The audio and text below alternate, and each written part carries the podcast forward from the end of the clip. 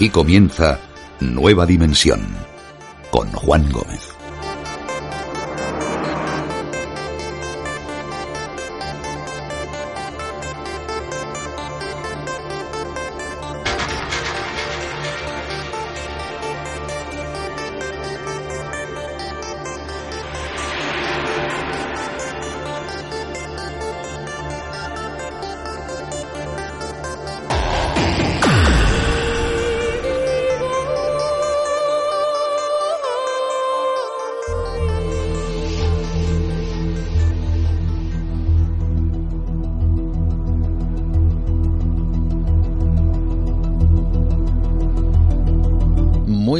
Noches a todos. Arrancamos el programa de hoy, una vez más dispuestos a mirar a través de nuestra ventana al misterio, en busca de esas historias y esos mundos increíbles llenos de enigmas y que tanto nos gustan. Como siempre, recordad nuestras vías de contacto en Facebook, Nueva Dimensión, o mi perfil, Juan Gómez Ruiz. En Twitter, arroba Nueva de Radio, Instagram, Nueva Dimensión Radio y también, por supuesto, nuestro email, nueva de radio, arroba gmail.com. Y esa otra, esa otra vía, vía telefónica, WhatsApp 643 84 83 63. Esta noche me gustaría que me acompañarais al interior del alma humana. Porque es cierto que muchas veces tocamos en el programa su lado más sombrío, más oscuro, más siniestro. Pero en esta ocasión toca darle la vuelta a la moneda y quedarnos con alguien que realmente hizo brillar de alguna forma o iluminar la vida de quienes la rodeaban a cambio de esconder su sufrimiento, sus penas, su propia su propio vía crucis personal con una sonrisa. Esta noche tenemos como protagonista a Olivia. No la conocéis, no era alguien famosa, ni siquiera en el mundo del misterio se dejaba notar. Sin embargo, no era una persona cualquiera. Y hablo en pasado porque Olivia ya no está, pero sí un mensaje inspirador que quizá ayude a mucha gente. Su vida estuvo rodeada de la perpetua sombra de la muerte, pero también de misterio y extraños sucesos difíciles de explicar. Pero su legado siempre fue una sonrisa. Por eso merece la pena que conozcáis su historia. Lo haremos de la mano de David Cuevas, alguien que quizás sí conocéis y cuyo lazo con Olivia fue profundo, a tal punto de escribir un libro y contar una historia alucinante que podría servir para el guion de una película. Una entrevista que tendremos con David Cuevas de lo más especial y con toda seguridad de lo más emocionante. Pero esta noche tenemos más contenidos.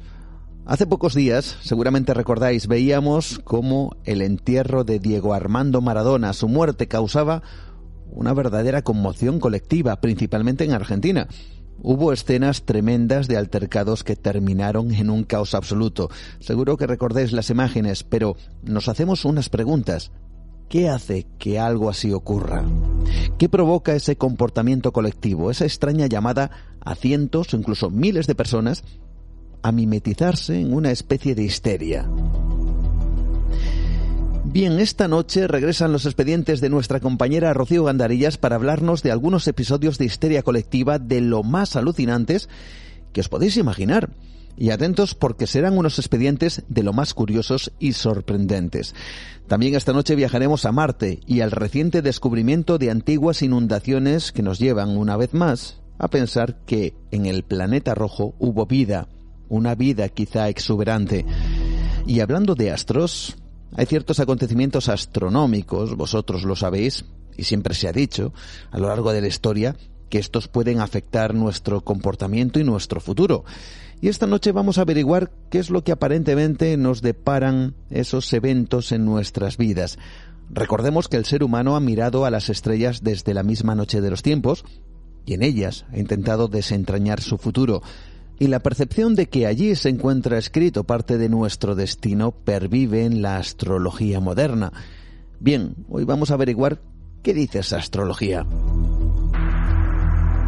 Así arrancamos esta noche, comenzamos a mirar por nuestra ventana al misterio con un tema emocional y emocionante, donde hay de todo, con David Cuevas y la sonrisa de Olivia. Pero antes, un avance del nuevo capítulo de Nueva Dimensión Premium de esta semana. Atentos, no os lo perdáis.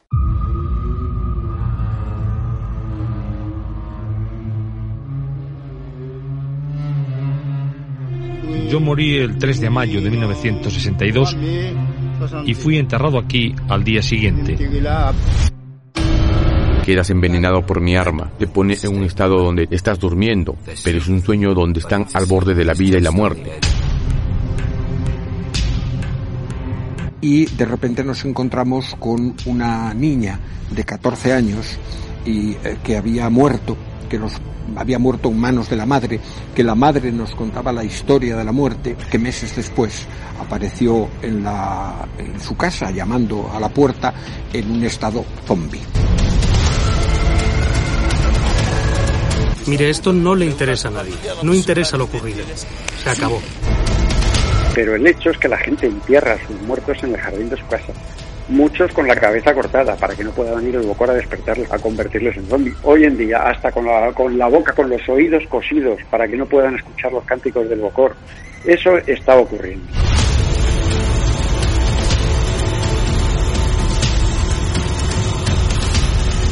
La gente no quiere hablar de eso porque les da miedo. Pero hay muchos otros casos en la ciudad. De zombies.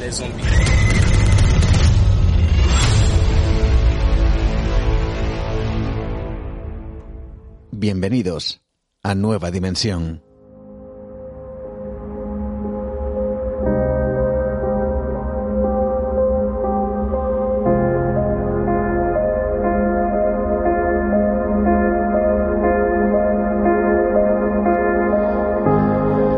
Fijaos amigos, yo tuve la oportunidad de coincidir con ella en un par de ocasiones, con Olivia me refiero, la verdadera protagonista de esta parte del programa. Y es cierto que lo que recuerdo de ella, si tuviera que poner una imagen o una postal, es su sonrisa. Es decir, yo desconocía absolutamente muchas de las cosas que, que había pasado a lo largo de su vida, lo he descubierto más tarde, y a pesar de ser tremendas, nunca tuve esa sensación, y quizá esa sea la clave, no tener la sensación de que Olivia había pasado por todo eso. Así que uno se pregunta, ¿cómo una persona como ella fue capaz de afrontar todo aquello para que incluso los que la rodeaban ni siquiera se enteraran o se, entristecieran de alguna forma o se compadecieran de sus vivencias? Su vida al fin y al cabo fue sonreír, quizá para que otros no lloraran. Y Olivia, en sus últimos cinco años, además estuvo acompañada de una persona que se complementaba perfectamente con ella.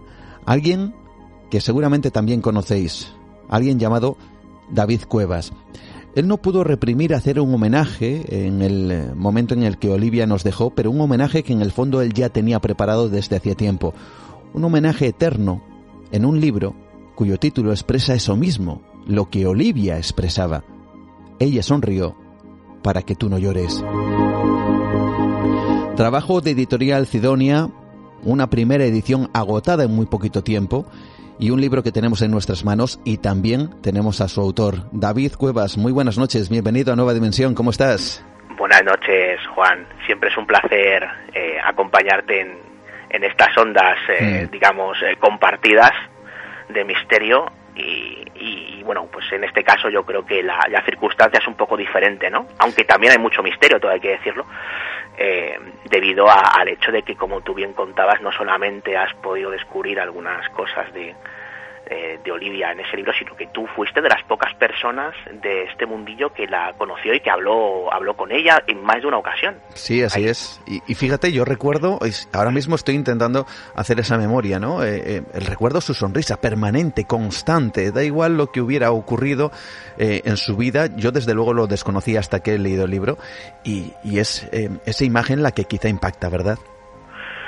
Sí, la verdad es que sí. Eh, es muy es muy curioso y es muy sintomático y tú puedes dar fe, ¿no? Cuando tú veías a Olivia por primera vez, bueno, eh, o las veces que la vieras, ¿no? Hmm. Y hablabas con ella, lo último que te imaginabas es que tuviera detrás ese historial tan complejo y tan difícil a nivel principalmente médico y sanitario en el, en el ámbito físico incluso, ¿eh? O sea, no se le notaba para nada, de hecho era una chica que, por lo que decía la mayoría de la gente, ¿no? Yo me, incluyo, a nivel físico aparentaba menos de lo que tenía. Yo ya falleció con 44 años y nadie le echaba 44 años. Mm. Quiero decir, eh, o sea, tú la veías y tú puedes dar fin. Lo último que tú pensabas es que esta chica tenía los problemas tan realmente brutales que, que había padecido o que en parte seguía padeciendo, ¿no? Y, y en parte eh, va a la redundancia, yo creo que camuflados por esa sonrisa eterna que ella siempre tenía y que ella siempre intentó aplicar incluso en los momentos más complicados, no, no solamente por, por, por poder salir adelante de todos aquellas, todas aquellas, eh, digamos, cuestiones más complejas por las que tuvo que pasar, no solamente a nivel sanitario, sino en lo que respecta a las consecuencias, que es algo que también explico en el libro, mm. eh, sino también para que su entorno más cercano, sus padres, sus hermanos, eh, aquellas personas que incluso los que en los últimos años estuvimos más cerca de ella, pues no, pues no lo pasáramos mal eh, por el hecho de que ella lo estuviera pasando mal, ¿no? Eh, entonces es algo que a mí me parece aspirable en, en ambos sentidos, tanto en el sentido más personal por su parte como en el sentido más solidario a la hora de, de actuar de esa manera pensando en, en, los demás, ¿no? Es algo que yo no, no había visto antes y que me pareció absolutamente fascinante. Y precisamente por todo lo que había padecido y lo que es más importante, por cómo lo había afrontado hace aproximadamente cuatro años, después de bastante insistencia por mi parte, mm. conseguí que, me dejara contar su, su historia. Háblanos un poquito de, del génesis, no tanto del libro, pero sí un poquito de vuestra relación, porque os conocisteis hace cinco años, evidentemente, dentro del, del marco de qué, del misterio o de qué os conocisteis, porque ella no sé si le gustaban este tipo de cosas. Pues sí, sí, sí, además es, es una historia muy curiosa. Em, en aquella época, estamos hablando de 2014, entre 2013 y 2014, eh, Dimensión Límite, que era el programa que yo hacía, ya había, había terminado, justamente la temporada anterior, y eh, se nos propuso la opción de eh, hacer unas tertulias, unas tertulias, unas charlas tertulias, en una céntrica cafetería de, de Guadalajara, muy bien situada, justo enfrente de, lo que más merece la pena a nivel eh, de monumentos en Guadalajara, como es el Palacio del Infantado. Si alguien ha estado en Guadalajara sabrá a qué me refiero, porque seguramente sea lo único que recuerde de lo que es la capital como tal, ¿no? Y, y bueno, pues ahí eh, creo que fue en octubre, efectivamente, de los primeros sábados de mes, entre octubre de 2013 y julio de 2014, eh, pues ahí estuvimos realizando unas charlas. Eh, yo, pues venía el ponente, que solía ser ponentes de Madrid, yo les hacía una entrevista, luego se grababa la charla y se subía como podcast. Y en homenaje a algo que imagino que muchos de tus oyentes conocen, llamamos a esa iniciativa La Ballena Alegre.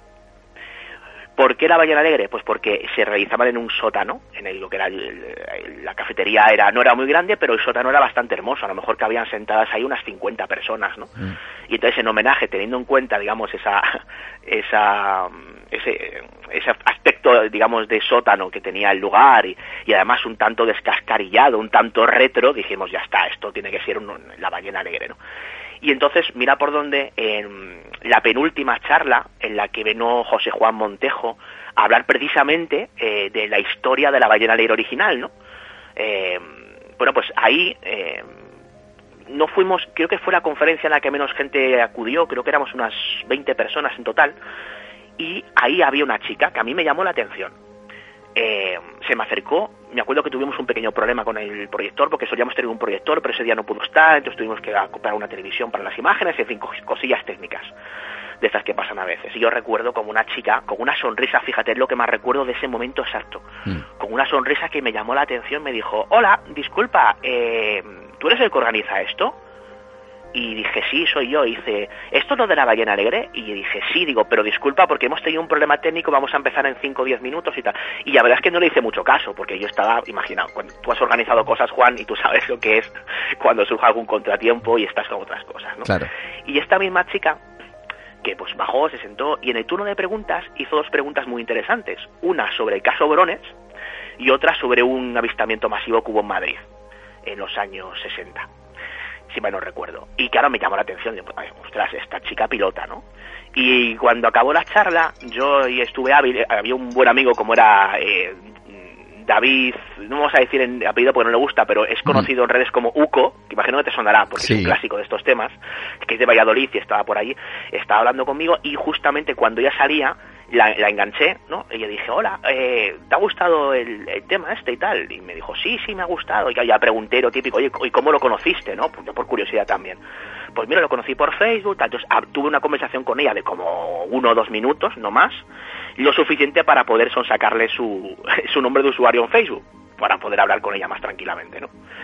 Y y así fue. Luego ella cuenta una historia muy, muy chula relacionada con esto en el libro y es que ella tenía una sensación extraña de que algo iba a cambiar su vida ese día. Bueno, eso está, está en el libro, eso es su, perspectiva. Yo te, cuento ahora mismo la mía, ¿no? Que es como, que es como mejor o más fielmente te la puedo, la puedo recordar, ¿no? Mm. Y, y bueno, y entonces pues nos agregamos, empezamos a hablar y, ya pues a los tres, cuatro días de esto empezamos a quedar. Y fíjate, así es como conocí yo a, Olivia, que es muy gracioso porque ella me decía, cuando nos sentamos a tomar algo días después y ya estábamos a sola, me decía, mira, te voy a ser sincero, la verdad es que aquí yo estuve a punto de salir por patas. Y yo, ¿y eso? dice, hombre, yo llego a un sitio donde van a dar una conferencia de ovnis, que ya de por sí yo tenía cierto miedo porque estos temas en ocasiones han estado relacionados con ciertas dinámicas sectarias, a mí me sorprendió esto, porque a lo mejor tú y yo no estamos acostumbrados, pero sí es cierto, Juan, que si nos remitimos a los años 80 o los años 90, había muchos grupos sectarios de dinámica incluso destructiva que utilizaban estos temas como gancho en, disfrazado de conferencias gratuitas para luego enganchar al personal. Mm.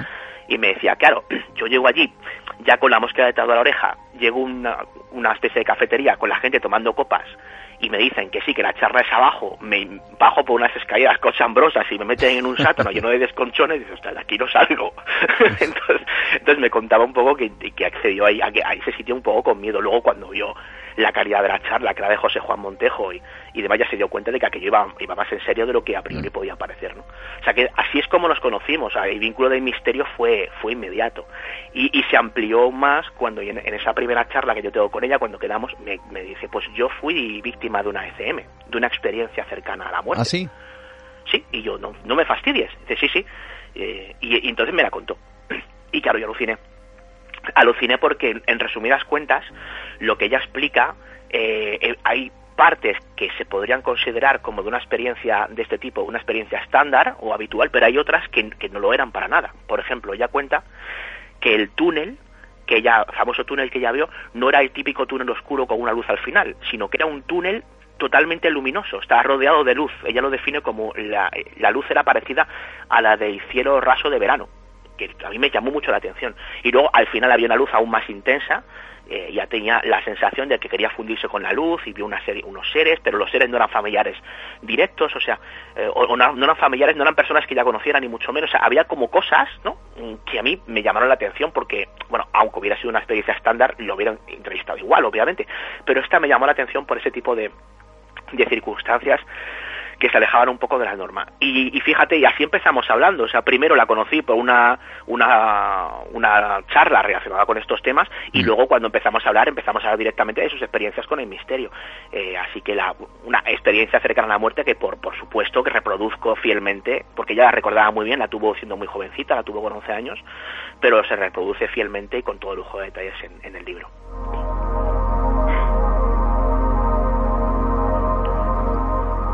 Yo creo que para que eh, las personas que nos están escuchando que no conocieron a Olivia, quizás estén preguntando, bueno, están hablando de una persona que, que no sé muy bien quién es, eh, quizá eh, no es necesario conocerla, sino la forma de afrontar ciertos problemas. Y para eh, que los oyentes conozcan hasta qué grado eh, esta mujer, eh, bueno, pues sufrió buena parte de su vida ciertas circunstancias, quizá habría que empezar por el principio. tú comentas en el libro algo alucinante que parece de película y es que su hermana gemela probablemente pudiera ser uno de esos niños, en este caso niñas robadas de, de la época, de los años 70, 80 efectivamente, eh, ya el primer capítulo que se llama Nacida entre brumas, precisamente por esto, ya explica cómo el nacimiento, su nacimiento fue bastante atípico por una serie de circunstancias, ¿no?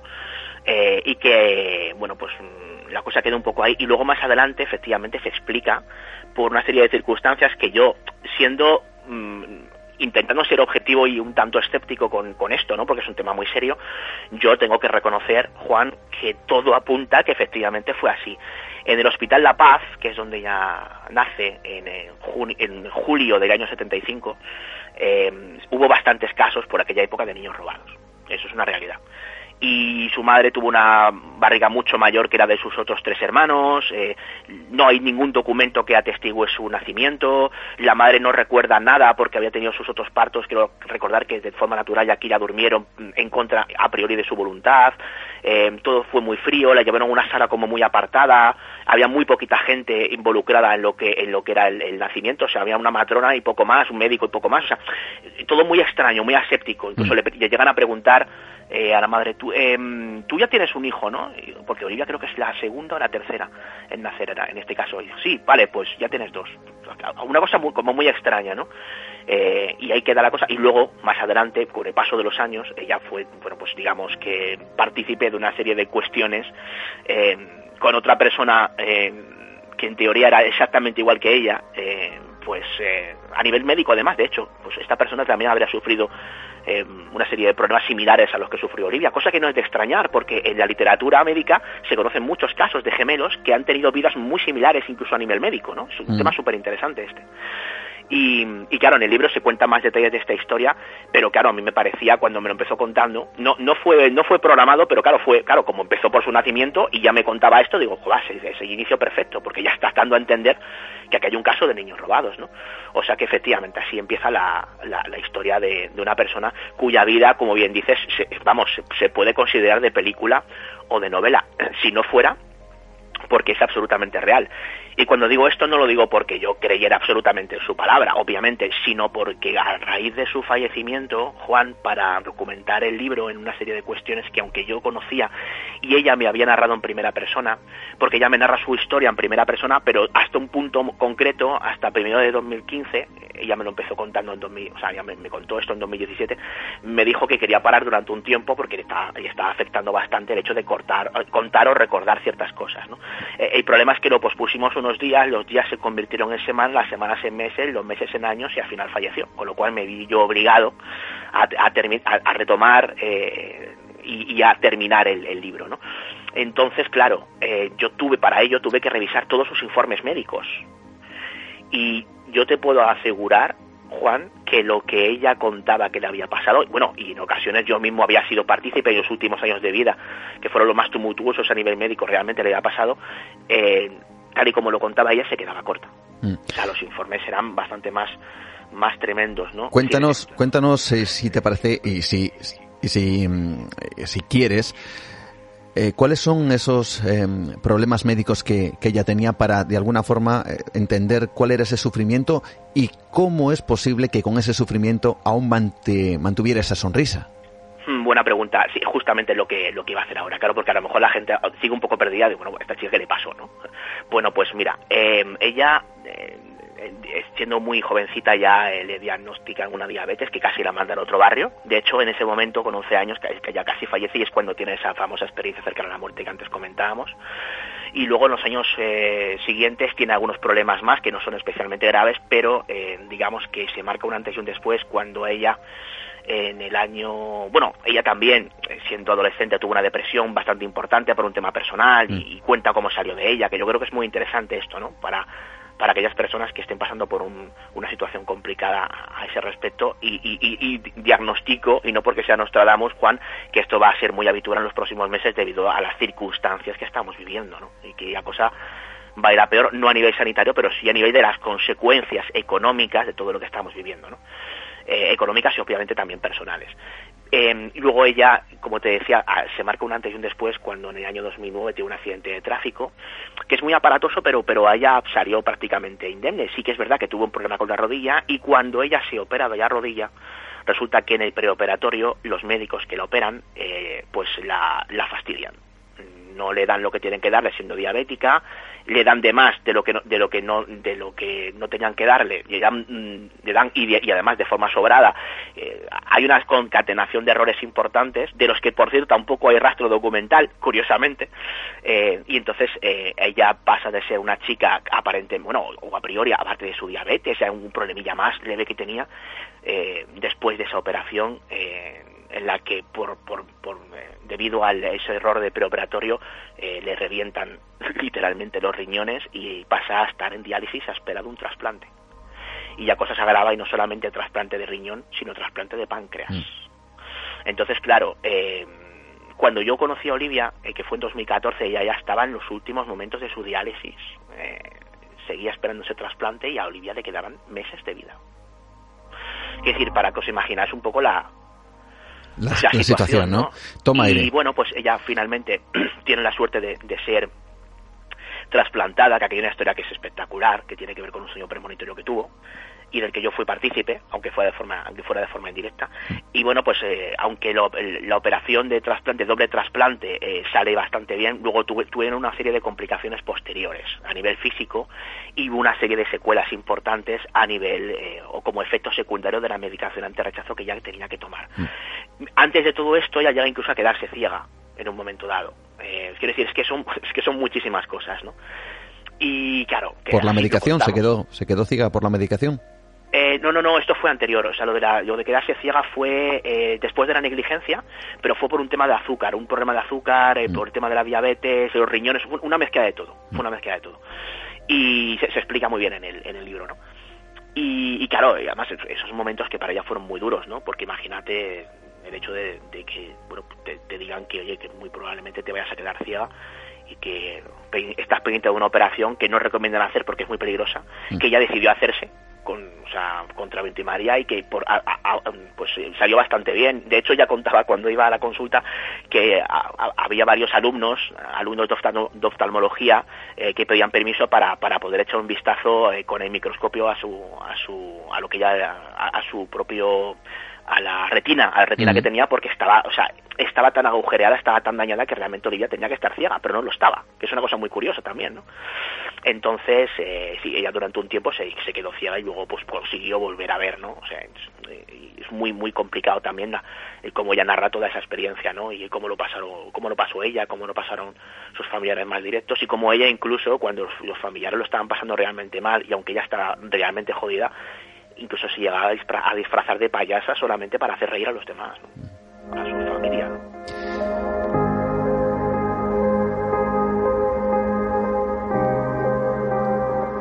Un libro, por cierto, benéfico, Ella sonrió para que tú no llores. Cuéntame porque eh, tuvo la oportunidad de conocer la identidad de la persona que trasplantó, eh, bueno, que de la cual recibió el riñón y el páncreas, ¿no?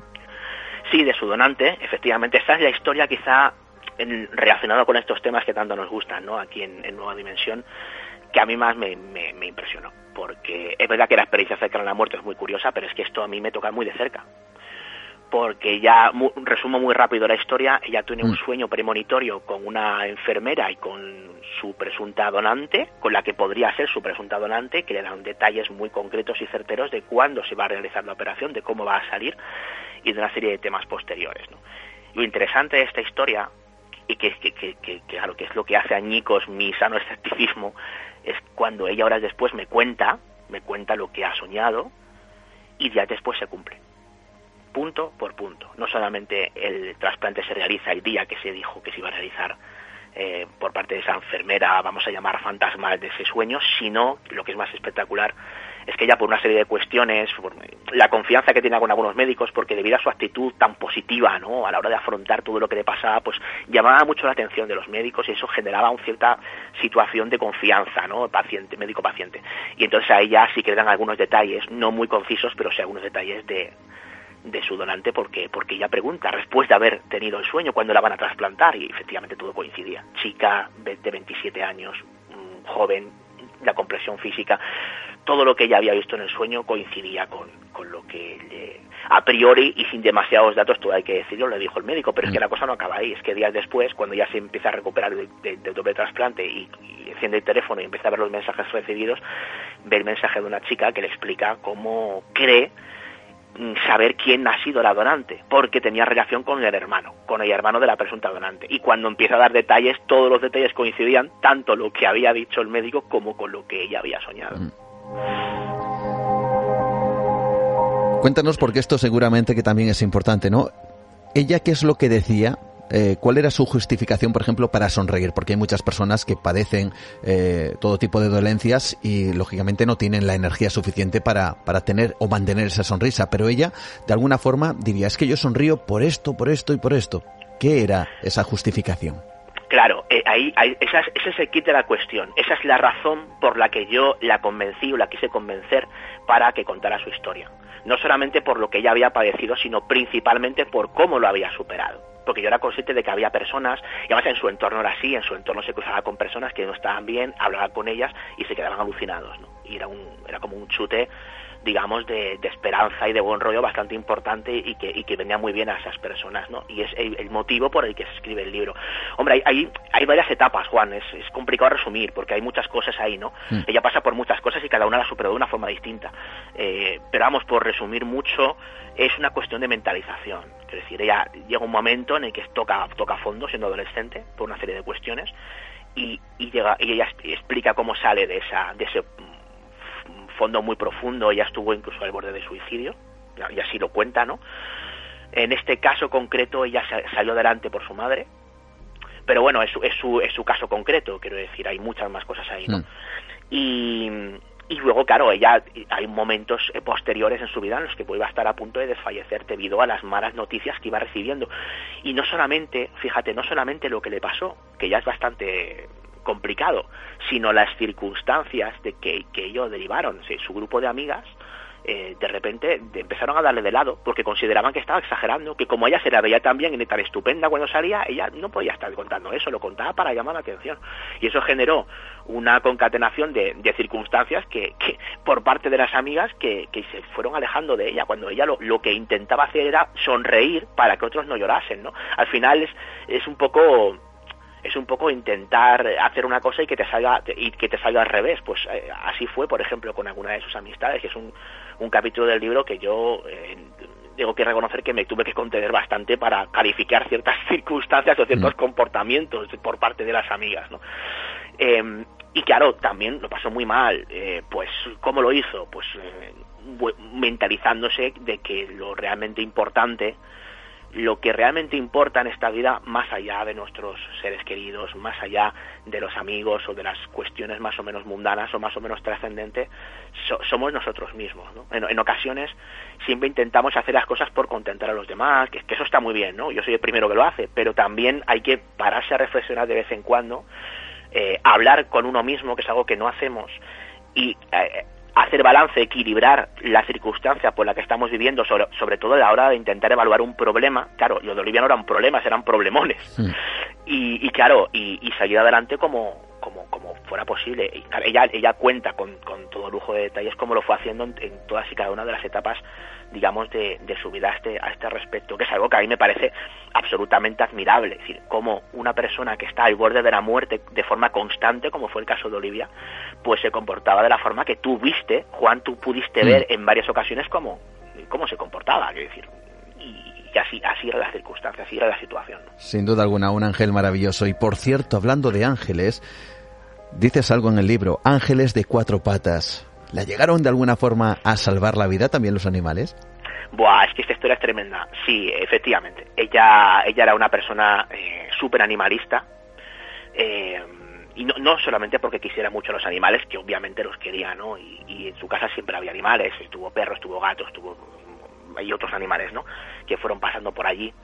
Ella explica además la historia de una forma como bastante, bastante emotiva, ¿no? El, cómo eh, adoptó a alguno de sus perros en las circunstancias en las que estaban. Ella siempre era muy activista para que si alguien quería tener un perrito o un gatito, que se fuera una protectora de animales, que los tienen a, a mansalvas esperando a, una familia y, no se fueran a una tienda a comprar y cosas así, ¿no? Por luego las situaciones de, abandono que hay posteriores y una serie de cuestiones. Mm. Y entonces ella explica cómo en los momentos más delicados de los que antes te hablaba, cuando caían esos, en esos pozos oscuros, ¿no? Eh, en los que, aunque su entorno desconociera por lo que estaba realmente pasando a nivel emocional, porque ella siempre sonreía para que otros no llorasen, ella lo, lo, pues, lo pasaba eh, pues eh, francamente mal. Y en esos momentos en los que ella pues estuvo al borde de alguna que otra tontería, ella siempre cuenta que, que los que realmente le sacaron adelante en momentos muy puntuales fueron sus animales, fueron sus perros, sus... ella hablaba de perros concretos a los que tenía un cariño especial o y además le dedica varias palabras, porque en el libro hay, hay como dos partes, ¿no? Está, digamos, la primera parte es su vida por capítulos y la segunda parte son varios textos que ella escribió, ¿no? Que van muy acordes con lo que ya, eh, con, lo que ya había sido, con cómo ella había sido, y, hay pues, varios textos dedicados precisamente a sus animales mm. y en los que explica cómo en los momentos más difíciles o más, o más complicados esos animales supieron ver lo que otras personas de su entorno no veían, ¿no? Y claro, ella pues lo cuenta con mucha emoción. Mm. Olivia fallece. Mm, no vamos a, entrar en los detalles cómo es, cómo fue o cómo pudo ser, pero sí me gustaría que nos hablaras de lo que ocurrió después en el hospital. Le llamas, eh, en ese capítulo en concreto, eh, las dos princesas y parece que cierra un círculo que se inicia pues mucho tiempo antes, ¿no? Sí, sí, la verdad es que la historia, como toda buena historia, yo creo que tiene un cierre bastante bastante interesante, ¿no? Para mí es, para mí, es, esto obviamente es muy, muy, subjetivo, pero para mí la historia tiene cierre perfecto, ¿no? Sin desvelar demasiado, porque me, gustaría que los siguientes lo descubrieran por sí mismos, por no mm. hacer spoiler, para que nos entendamos, porque, insisto, esto no es una novela, pero realmente es como si lo fuera, porque la, porque la vida de Olivia fue así, ¿no? Mm. Eh, sí es cierto que se cierra el círculo eh, relacionando de alguna manera el, el eh, fallecimiento de la donante, de, Olivia, que, a, la, que por cierto le dedico una carta que es una auténtica pasada en el capítulo 21, eh, que es una, una, carta que yo animo a todos aquellos que tengan la más mínima duda de hacerse o no donantes para que la lean, porque creo que se le van a despejar todas de golpe, ¿no? Y, bueno, hay una, hay una relación, digamos, entre, entre el fallecimiento de su donante y el fallecimiento de la propia de la propia Olivia.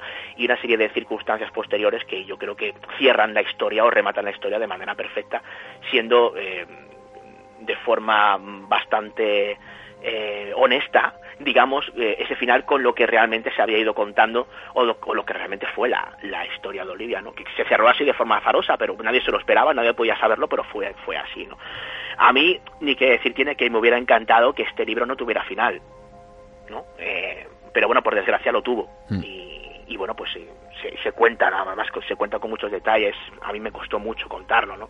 Tú que lo habrás leído te podrás imaginar eh, lo que es contar mm. eso mm, desde la perspectiva de la persona que se lo encontró, ¿no? Directamente. Y, pero bueno, yo consideraba que había que contar, había que, había que contar el final. Por muy duro que fuera, había que contar el final y, y bueno, ahí está el final en el libro, mm. bastante bien explicado para quien quiera para quien quiera acercarse. Olivia es la protagonista de esta parte del programa, pero ¿qué es de David Cuevas? Pues en este caso mm, yo lo que soy es un escriba. Quiero decir, yo aquí yo tengo que ser honesto, hay muchas cosas de la historia de Olivia que yo viví muy directamente y que yo podía haber contado desde, mi perspectiva, ¿no? O cómo lo viví yo, o cómo pasé ciertos momentos muy delicados o muy complicados, ¿no? Cuando Olivia pues iba al hospital en el hospital y yo obviamente iba con ella, ¿no? Eh, y todas las circunstancias que, que se derivaban no solamente de esas intervenciones, sino de la medicación que tenía que tomar y ese tipo de cosas. Pero yo consideraba que no era el momento ni era el lugar. Quiero decir, la protagonista del libro es Olivia, es su vida y sobre todo es su manera de afrontar todo lo que le vino después, que es lo que yo creo que es el leitmotiv insisto, de, que este libro salga publicado, que haya personas que nos estén escuchando ahora mismo, que no estén pasando por un buen momento físico o emocional, y, que no sepa muy bien cómo afrontar ciertas circunstancias y que yo creo que con una historia anónima, una historia de alguien que puede ser como ellos o como nosotros, que no es una diva, que no es un famoso, que no es un gurú de la espiritualidad, eh, que era una persona como nosotros, pero que tuvo, digamos, una forma o una manera de afrontar esas circunstancias de manera totalmente envidiable eh, y admirable desde mi punto de vista, yo consideraba que eso podía ayudar a, a, ciertas personas, ¿no? Por eso se publica este libro y por eso yo todas las experiencias o todas las circunstancias que yo podía haber contado, que como comprenderás, en más de... Mm. yo conozco a Olivia casi seis años antes de su, su fallecimiento y desde, desde, que la conocí nos hicimos muy amigos y quedamos prácticamente a diario, en cuestión, días después de lo de la ballena alegre que antes te contaba, ¿no? Eh, pero yo consideraba que esas experiencias o que ese punto de vista mío que podía aportar una perspectiva diferente de la persona que, que está al lado de la, de, la, de la, en este caso del protagonista o de la persona que está sufriendo, consideraba que eso era, digamos, desviar, ¿no? o quitar o quitar el protagonismo que merecía la, la verdadera protagonista de la mm. historia. Esas mm. cosas entonces me las he guardado, no las he contado, ¿no? en el libro. Entonces, pues yo básicamente lo que hago aquí es, es, hacer de escriba, es, es agradecer a Olivia el, el, hecho de que me dejara contar su historia y sobre todo agradecerle a Olivia en nombre de todas aquellas personas a las que el libro pueda llegar a ayudar, que ya, que haya ya unas cuantas, hay mucha gente que lo ha leído, que de hecho me ha sorprendido porque lo ha leído del tirón y porque Juan, tú has sacado libros y tú sabes que hay compañeros, eh, amigos o lectores que compran el libro y leen una parte o, leen un, o a lo mejor pues leen la mitad, pero no todo el mundo se lee todos los libros enteros. Mm. Y es una, es una circunstancia que yo, yo vamos, yo, al menos es mi experiencia, por la parte que me toca, creo que así es. pero en este caso, la gente que se lo ha leído entero, incluso gente que no tenía un problema físico emocional importante, a menos que yo supiera, eh, se ha quedado muy choqueada con la historia. Mm. Porque me dice, mira, yo no he pasado ni por asomo nada ligeramente parecido a lo que le ha pasado a ella, pero claro, me han pasado cosas que son total y absolutamente mundanas, a las que le he dado una importancia trascendental y cuando he conocido esta otra historia, me he dado cuenta de que lo, aquello por lo que yo me quejaba o que yo consideraba trascendente era una mm. absoluta gilipollez. Mm.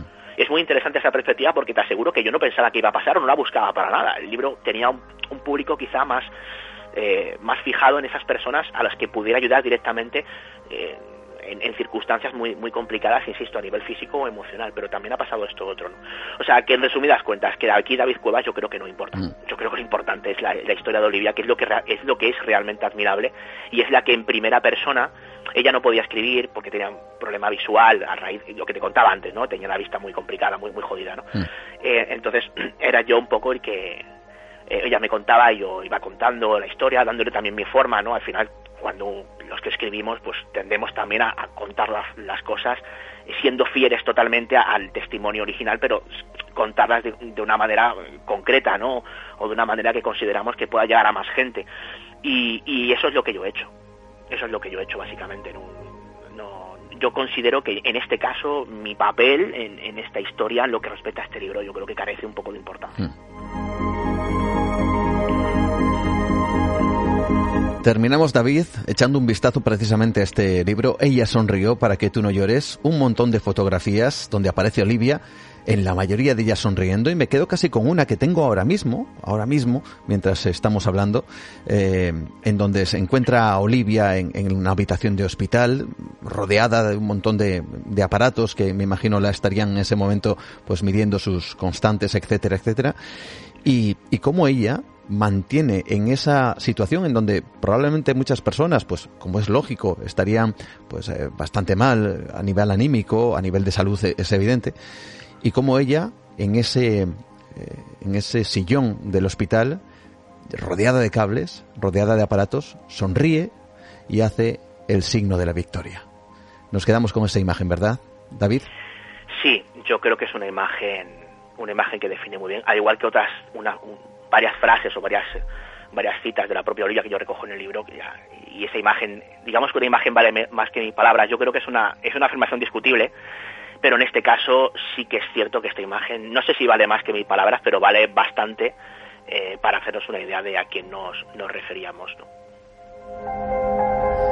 David Cuevas, compañero periodista, muchísimas gracias por estar esta noche con nosotros, por compartir tu experiencia, por hacerla llegar al público para que de alguna forma aprendamos que de lo más profundo de, ciertas circunstancias también se puede sacar una sonrisa, incluso contagiarla a pesar, como digo, de esas circunstancias terribles que uno puede vivir.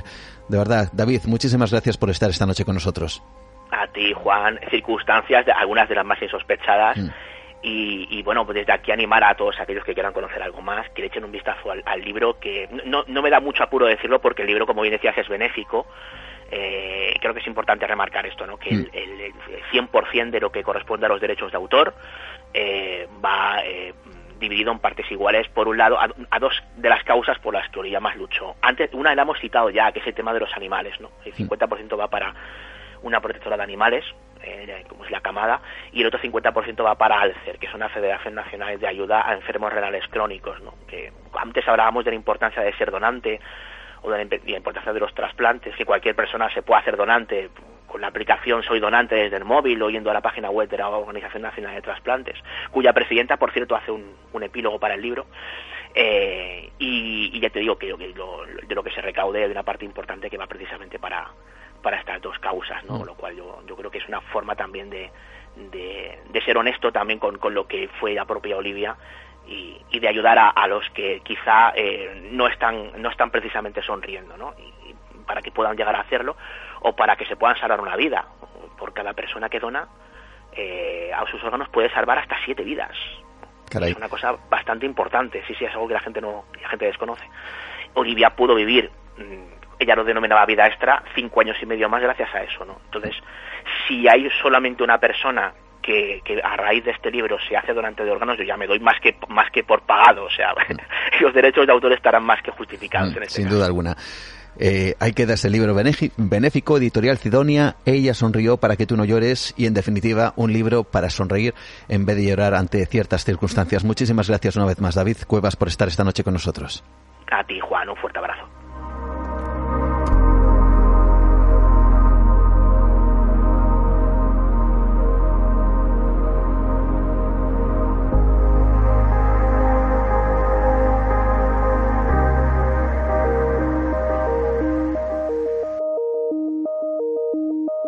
Despedimos a nuestro buen amigo David Cuevas y nos quedamos con el recuerdo de Olivia y también con el recuerdo de su sonrisa.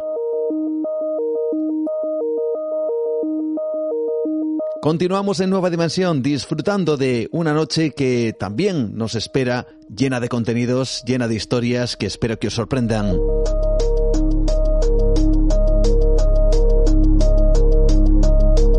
Y atención al siguiente de los temas porque variamos, cambiamos nuestro rumbo que nos va a llevar por el terreno de lo insólito, también de la mente humana, pero por otros derroteros bien diferentes.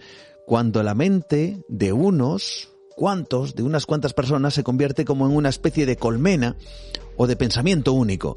Bueno, pues es cuando suceden ciertas cosas extrañas, como las que, por ejemplo, hemos visto esta semana en los medios de comunicación quiero que recordéis algo que seguramente os va a sonar. Vamos a escucharlo. Vos hablas también de gendarmería, pero policía propiamente dicho, ¿lo ves con un cordón similar como el que tenemos nosotros descrito aquí en la calle de Rivadavia con camiones hidrantes y demás? ¿O en esa zona no hay policía? Que empiezan a encandecerse nuevamente, que la gente trata de volver a subir a las rejas de la Casa Rosada. Por momentos parece que prima la calma, pero la verdad es que todo se va a ver en el momento en que el movimiento indique que ya sale el cortejo fúnebre y allí también la En este momento hay pegados en el museo, al museo de la Casa Rosada, acaba de salir el cortejo con el cuerpo de Diego Armando Maradona, una de las posibilidades, es decir, que la gente que estaba y que está todavía en una cantidad enorme en Plaza de Mayo va a enterarse lentamente, seguramente los próximos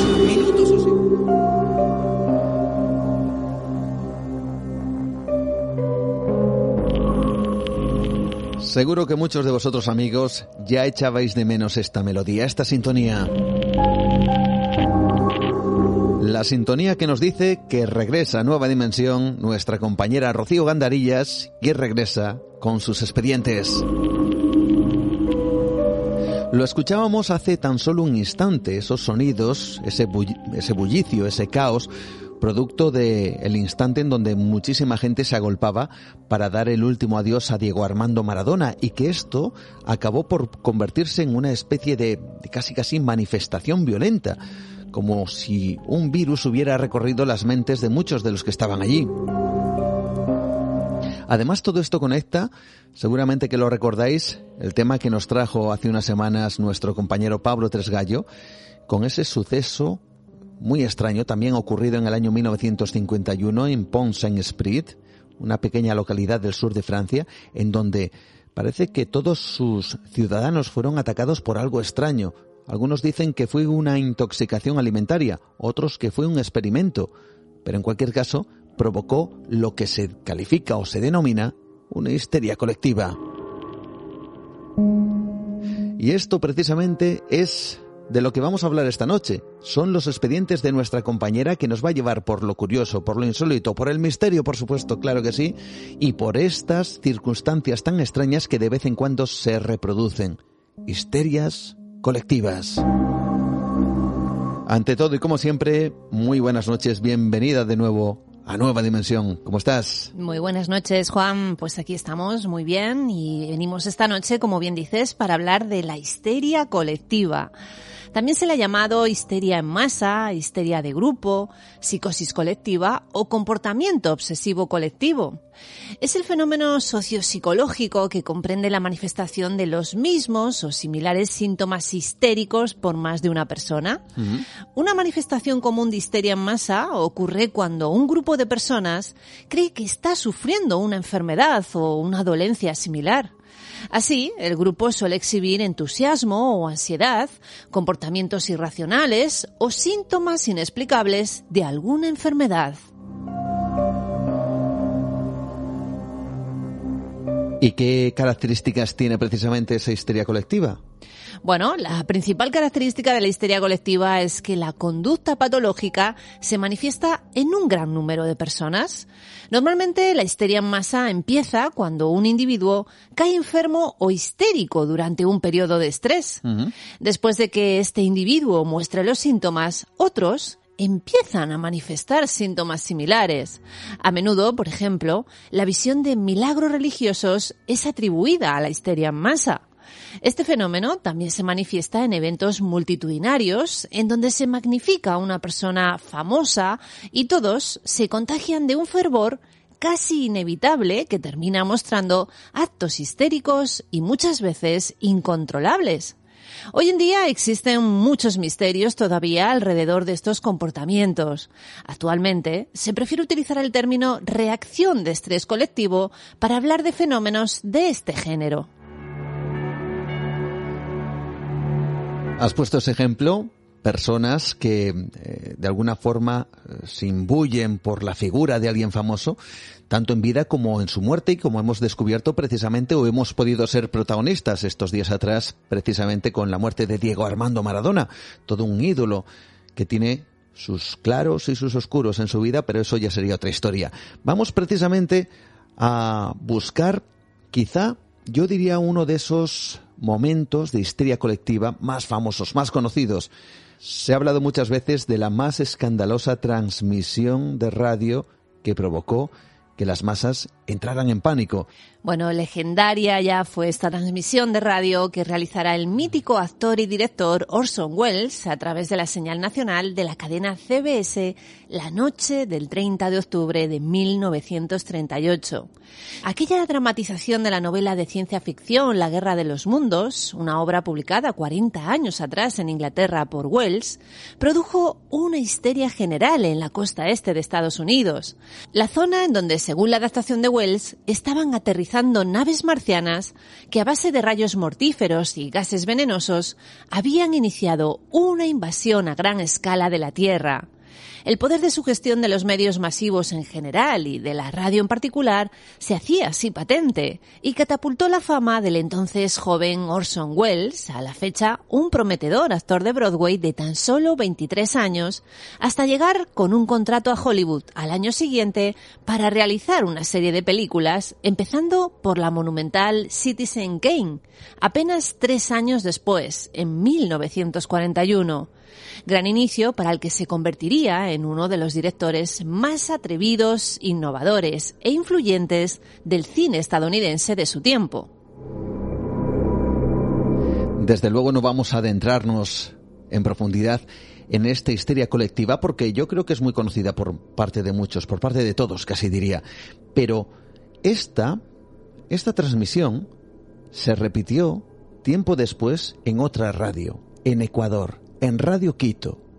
Y aquí la cosa es, además de tremendamente diferente, aunque eh, tuvo su, vamos a decir, su nexo en común, de histeria, de pánico, pero también los hechos, los acontecimientos fueron mucho más dramáticos y además son tremendamente desconocidos, al menos a nivel general. Por eso merece la pena que descubramos y nos adentremos en esa transmisión de la Guerra de los Mundos en Radio Quito. ¿Qué pasó?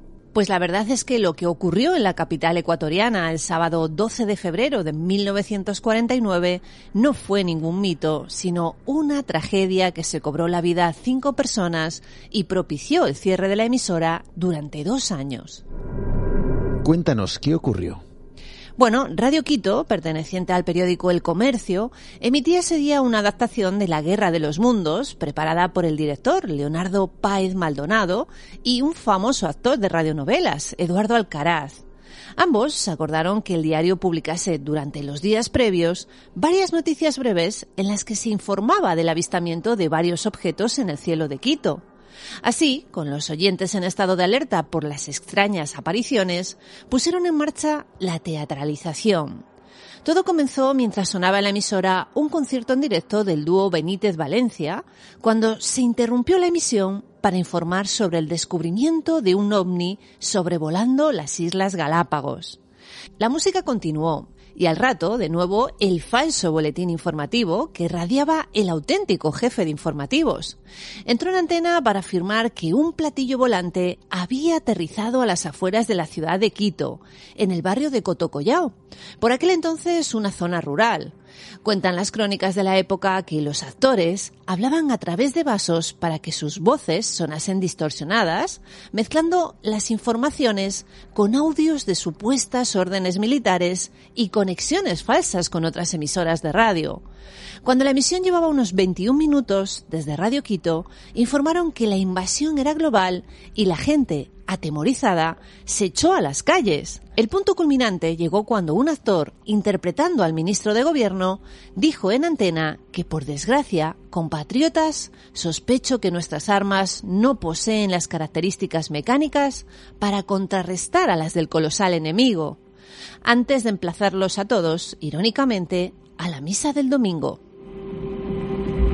antes de emplazarlos a todos irónicamente a la misa del domingo. Claro, lo que ocurre es que, eh, bueno, nadie entendió esa ironía, ¿verdad? Parece que no, porque las calles se llenaron de gente. Algunos se iban a confesar y otros a ver a sus seres queridos convencidos de una muerte segura. Cuando trascendió el engaño, la muchedumbre enfurecida acudió a la sede del comercio donde también estaba situada la emisora para vengarse por lo sucedido. Empezaron tirando piedras y ladrillos y acabaron con antorchas que rápidamente incendiaron el edificio al propagarse las llamas con los aceites de la imprenta y el papel acumulado en la rotativa. La policía, sabiendo que se trataba de una burla, hizo oídos sordos a las llamadas de los trabajadores de la radio y del periódico, algunos intentándose poner a salvo en la azotea del edificio colindante. Cinco personas no pudieron salvarse y murieron en el incendio. También se registraron algunos suicidios no cuantificados de oyentes presas del pánico. Radio Quito se clausuró y no volvió a emitir hasta el 30 de abril de 1951.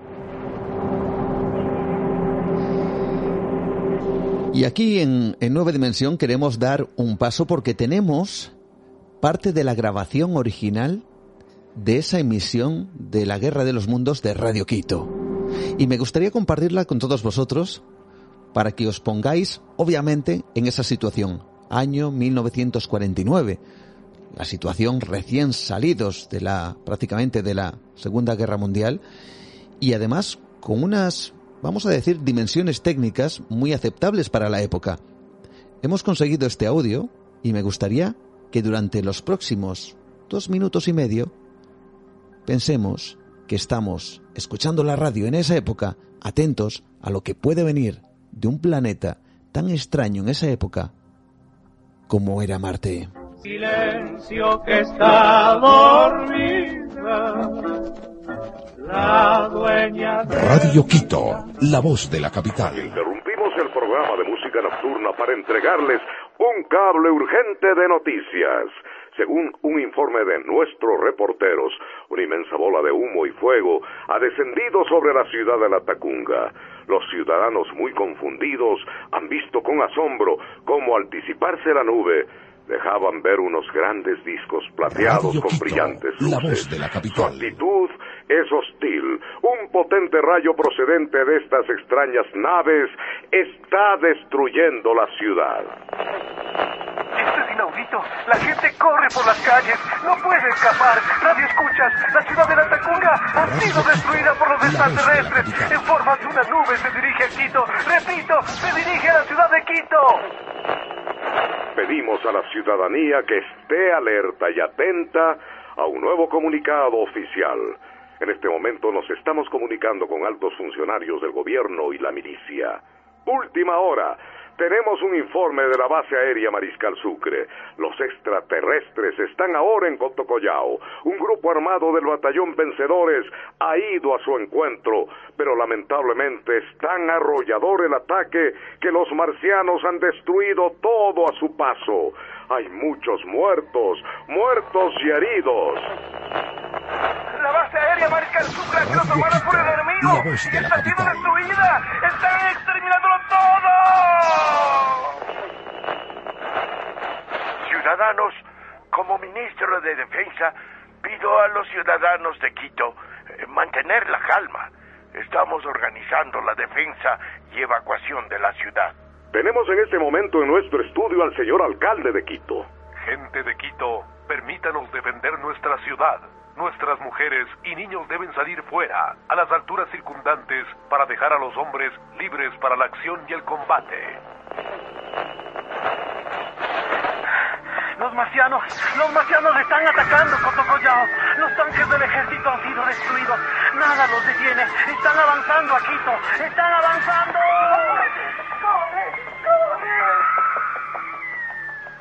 Nos comunican de graves disturbios en las calles. Radio Quito, la debido voz a de esta la capital. transmisión radiofónica. Anunciamos a toda la ciudadanía que no existe ninguna invasión marciana. Lo que están escuchando es una radionovela de Radio Quito totalmente de ficción. Mantengan la calma, es tan solo una radionovela. Pero cuando llegaron a ese último mensaje, ya desde luego era tarde, la muchedumbre se había agolpado alrededor de ese edificio donde estaba Radio Quito, donde estaba el periódico El Comercio, le incendiaron y cinco personas murieron. Tenemos que ponernos, por supuesto, en la piel de aquellas personas año 1949, la piel de aquellos ecuatorianos que escuchaban a través de la radio cómo estaban siendo atacados nada más y nada menos que por extraterrestres. Un documento extraordinario, desde luego, gracias a Radio Quito. Y nosotros seguimos adelante con estos expedientes, gracias a nuestra compañera Rocío Gandarillas, que nos lleva por otro tipo de histerias colectivas. Una que sucedió en África. Vamos a conocer el país y los sucesos tienen que ver con una histeria por risa.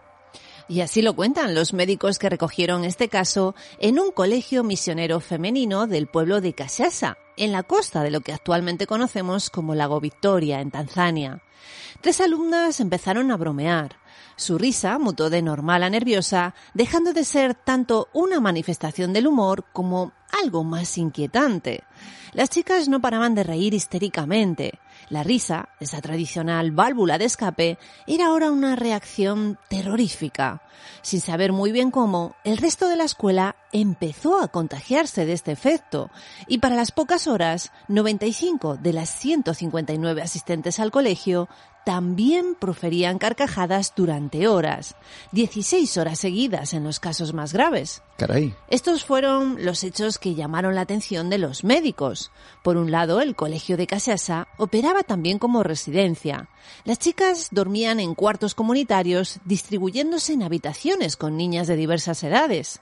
Las afectadas no se localizaban en puntos concretos de la residencia. No había habitaciones donde todas sufrieran la histeria a la vez, sino que se distribuían por todo el centro. Qué caso tan curioso y qué es lo que se decidió hacer.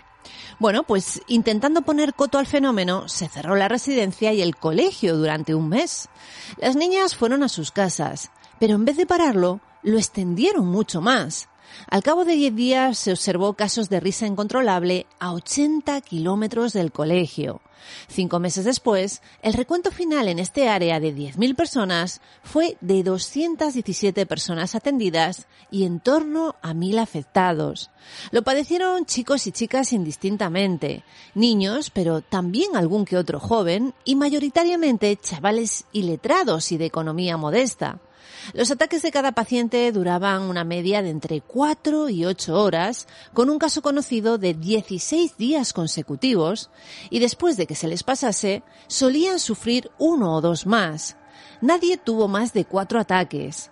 A la risa se le sumaba el llanto, los problemas respiratorios, una inquietud general del sujeto, manifestaciones de violencia hacia los demás y, en algunos casos puntuales, paranoia, con niñas comentando que había sujetos demoníacos persiguiéndolas.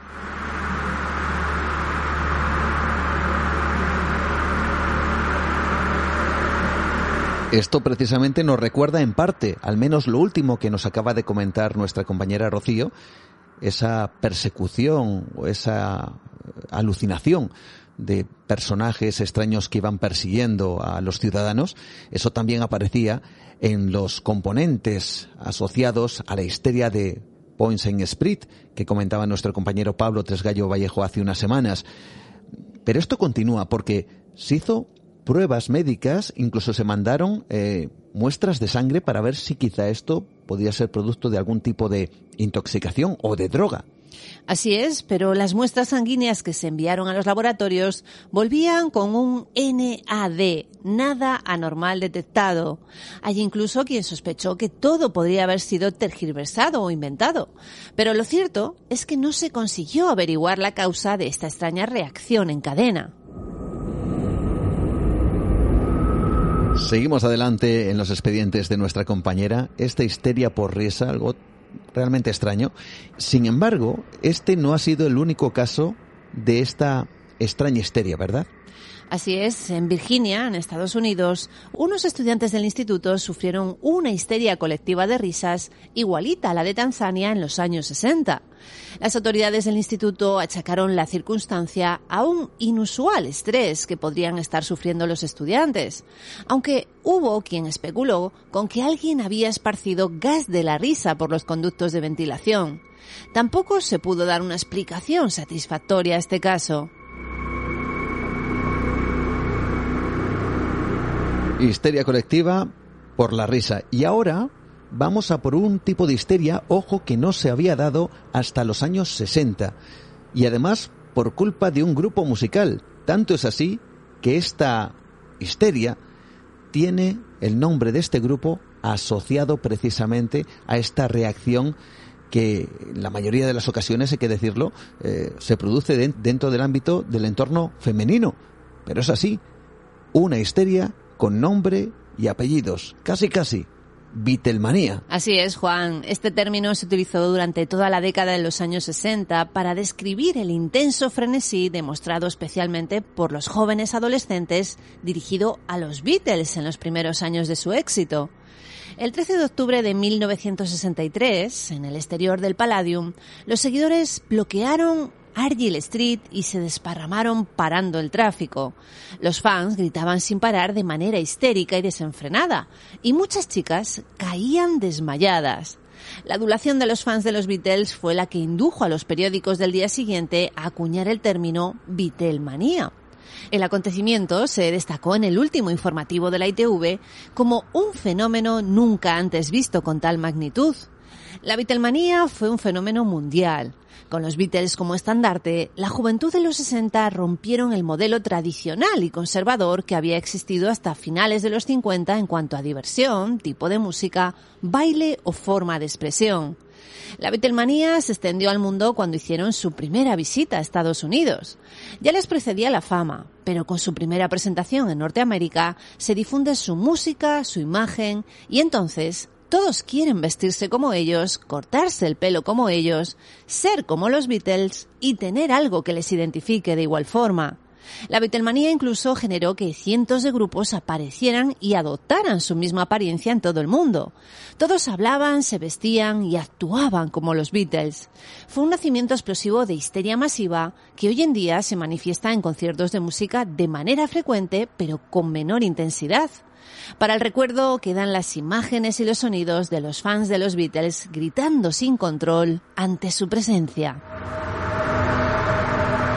Como acabamos de descubrir, o no sé si acabamos de descubrir, pero desde luego podemos comprobar que no hay nada nuevo bajo el sol, que aquellos grupos que tienen éxito, luego los siguientes intentan imitar de alguna forma eh, su forma de vestir, su forma de peinarse, el tipo de música, y que eso influye en los jóvenes que intentan actuar eh, bajo esas mismas reglas algo que vemos todos los días, ah, eh, bueno, pues en, el año 2020. No hace falta irse al año 1960, aunque este fue el inicio. Fue el inicio de esto que vais a escuchar. Gritando John por John Lennon y cuando ellos aparecen llega la histeria.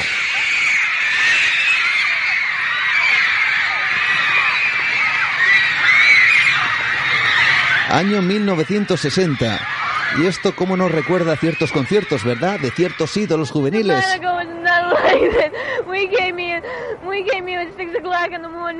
Una, una joven diciendo que ha estado desde las 5 de la mañana esperando y que al final han pasado de largo. Porque había canciones como esta.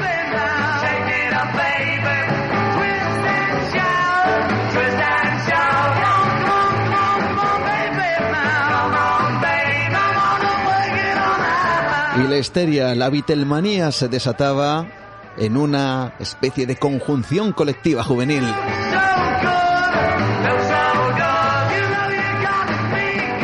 Hay que ver, eh, viendo las imágenes de, de, esa pobre chica llorando porque habían pasado de largo, porque no se habían parado a saludar, porque ni siquiera habían, eh, bueno, asomado su mano para, para saludar a la gente, ¿no? Y esto, que fue una absoluta novedad en esa época pues ha perdurado hasta nuestros días, ¿verdad? Sí, no solo con ellos, luego se repitió el fenómeno pues con distintos grupos y bueno, yo creo que hoy en día también el fenómeno groupie, digamos, de, de sobre todo las adolescentes se sigue repitiendo, ¿no? Eh, generación tras generación.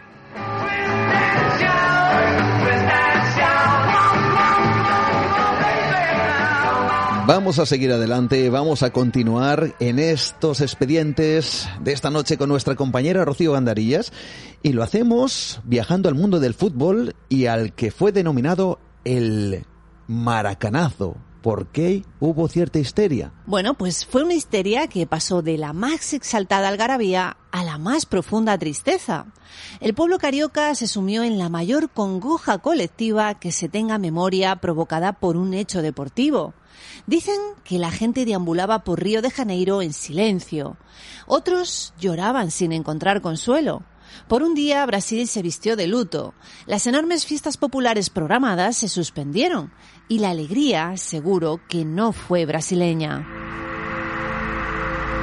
No lo fue porque Brasil había perdido la Copa del Mundo contra Uruguay 2 a 1. Nadie se lo esperaba. Favorita Brasil, como ocurre en muchas de estas competiciones. Y Uruguay pegó el golpe, dio un fuerte batacazo a todas esas ilusiones y claro, provocó un efecto de histeria, en este caso, hacia lo negativo, hacia la tristeza profunda de todo un país en donde la gente aún lo recuerda, ¿verdad? Fue tremendo. Los comentaristas deportivos calificaron aquel partido como la peor tragedia de la historia de Brasil. Al día siguiente, un diario tituló Nuestro Hiroshima. El periodista brasileño Mario Filo, ideólogo del Maracaná, escribió en su columna la ciudad cerró sus ventanas, se sumergió en el luto. Era como si cada brasileño hubiera perdido al ser más querido. Peor que eso, como si cada brasileño hubiera perdido el honor y la dignidad. Por eso, muchos juraron aquel 16 de junio no volver nunca más a un estadio de fútbol.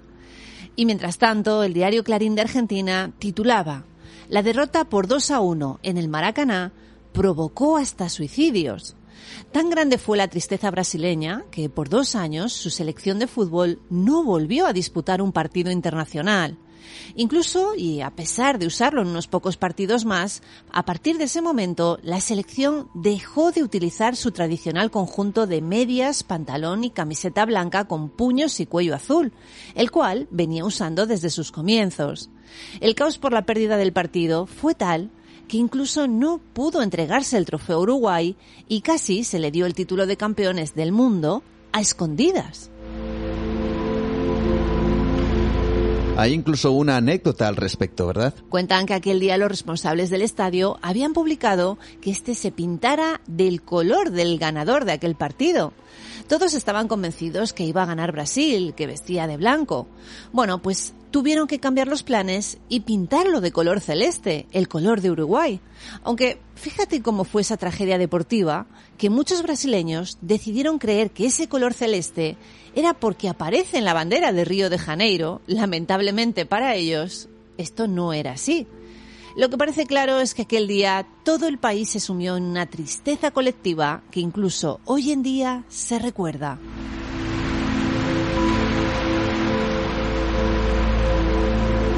Hay que ver historias realmente sorprendentes, como, ojo, lo que ha ocurrido no hace mucho tiempo en Portugal a través de una serie de televisión, porque puede producirse una enfermedad, una histeria colectiva, a través de una serie de televisión y que la gente crea estar convencida plenamente de que ha caído enferma. Bueno, pues esto ha ocurrido en Portugal no hace tanto tiempo. Y es que muchas veces hemos escuchado eso de que la televisión influye sobre las personas, especialmente sobre los más pequeños que tienden a imitar lo que se les muestra.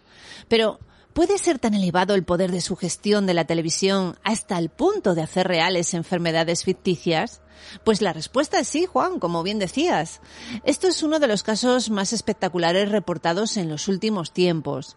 El epicentro de la historia se centra en una serie de éxito para adolescentes que se comenzó a retransmitir en la televisión portuguesa en 2003. Su nombre, Morangos con azúcar, fresas con azúcar. La serie tenía el típico formato de adolescentes guapos, listos y acomodados en su instituto, con sus consiguientes líos amorosos y demás problemas asociados a esa edad. La cuestión es que la serie tuvo muy buena acogida y fue seguida con fidelidad por miles de personas con una franja de edad de 4 a 24 años. Los protagonistas se convirtieron en verdaderos ídolos para los adolescentes. Hasta que llegó un capítulo en concreto, un capítulo donde algo sucede y este es el punto exacto en donde esta histeria colectiva da comienzo. Y fue en 2007. Se emitió un capítulo de la serie en el que un terrible virus asolaba las aulas sin piedad. Los protagonistas caían uno tras otro víctimas de la terrible gripe que les causaba dificultades para respirar, calenturas, mareos y erupciones en la piel. Pasados unos días, tras la emisión del capítulo, esas mismas afecciones comenzaron a darse de golpe entre jóvenes y adolescentes de todo el país. Más de 300 casos fueron tratados en los servicios de asistencia médica del lugar. No entendían nada de nada ni se explicaban el origen del repentino brote de esta peculiar gripe. Se llegaron a cerrar algunos centros educativos como método de prevención sin imaginar que el origen estaba precisamente en los hogares y más concretamente en sus televisiones. Poco a poco la cosa se fue disipando y aunque existen opiniones encontradas, el caso se puede catalogar como una especie de histeria colectiva causada por la alta sugestión causada por la serie sobre los chavales.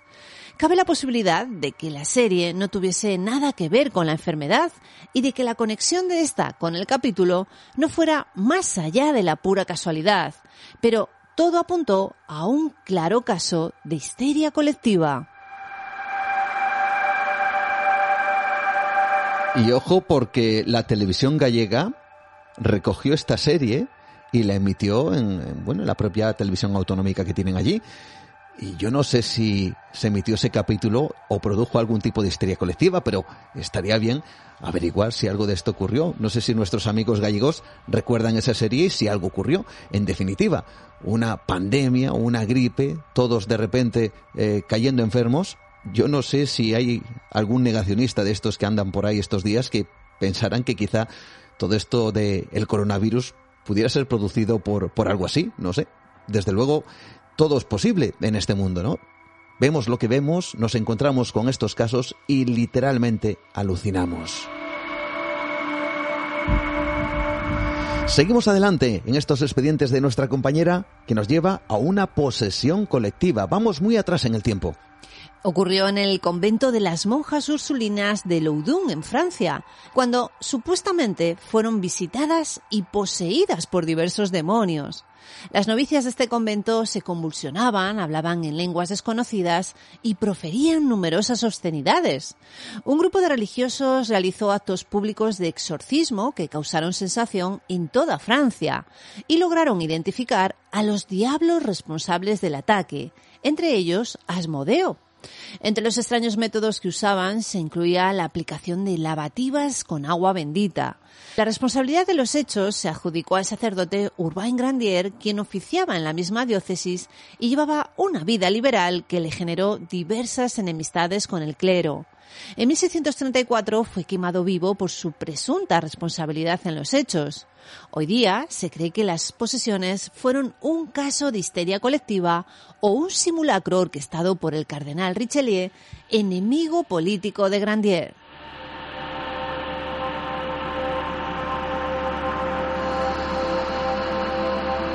Y nos quedamos con el último de los expedientes. Igualmente interesante, igualmente curioso y que nos lleva a un país del cual desde luego no conocemos muchas noticias, como es Corea del Sur. Allí, incluso a día de hoy, hay una especie de pánico colectivo, y vais de nuevo a alucinar, hacia los ventiladores. ¿Por qué? Han pasado décadas desde que se originó el mito en el país asiático de que el aire de los ventiladores que circula en un espacio cerrado puede causar hipotermia, sofocación e inclusive convertir las moléculas de oxígeno en dióxido de carbono hasta causar la muerte. Este mito provocó una verdadera ola de miedo por el uso descontrolado de los ventiladores, que supuso un auténtico reto para las autoridades. La histeria llegó a tal punto que cada extraña muerte en el país, principalmente en verano, era asociada al uso de un ventilador. Bueno, como veis amigos, historias alucinantes, pero ¿cómo se inició este pánico colectivo? Todo comenzó cuando un periódico con sede en Seúl reportó la muerte de un hombre de 59 años, identificado como Min, que fue encontrado por la policía con un ventilador encendido apuntándole directamente. Fue entonces cuando se comenzó a difundir la idea de que los ventiladores podrían provocar la muerte por algún tipo de acción en el aire. La preocupación fue a tal extremo que en el año 2006 la Junta de Protección al Consumidor de este país señaló a la asfixia por ventiladores eléctricos y aparatos de aire acondicionado como uno de los cinco accidentes más comunes durante el verano, según los medios de comunicación locales.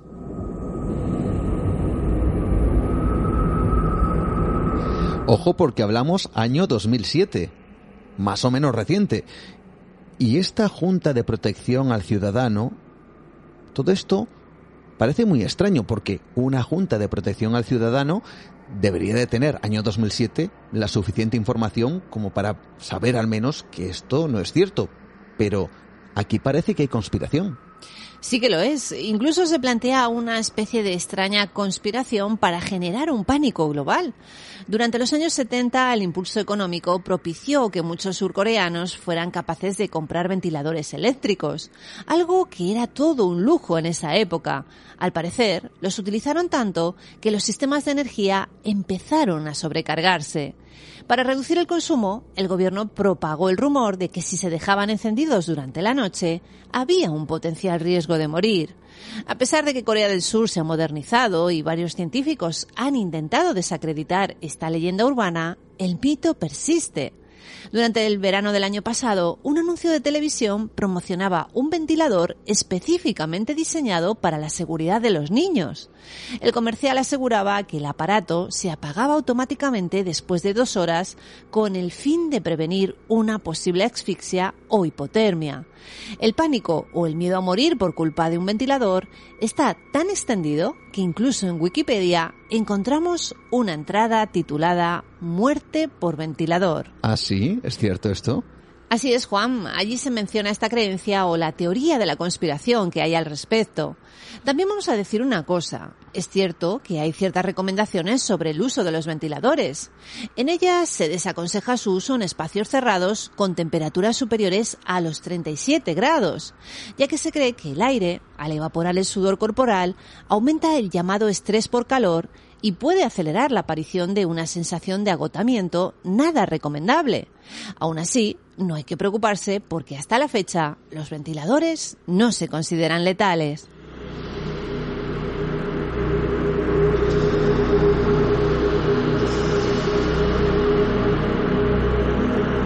Pues ahí están los expedientes de nuestra compañera Rocío, con todos estos casos tan curiosos en donde la colectividad humana acaba por generar ciertas histerias o, la creencia, eh, la información a veces viral que hace que las personas crean algo determinado, aunque esto parezca que no tenga sentido, como estos ventiladores, o la supuesta creencia en que los ventiladores pueden llegar a matar a una persona.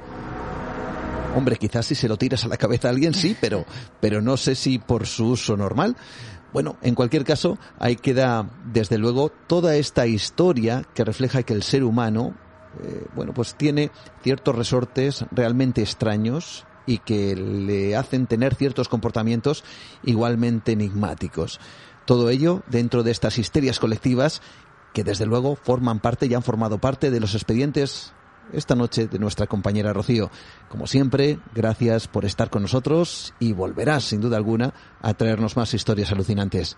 Gracias a ti, hasta pronto.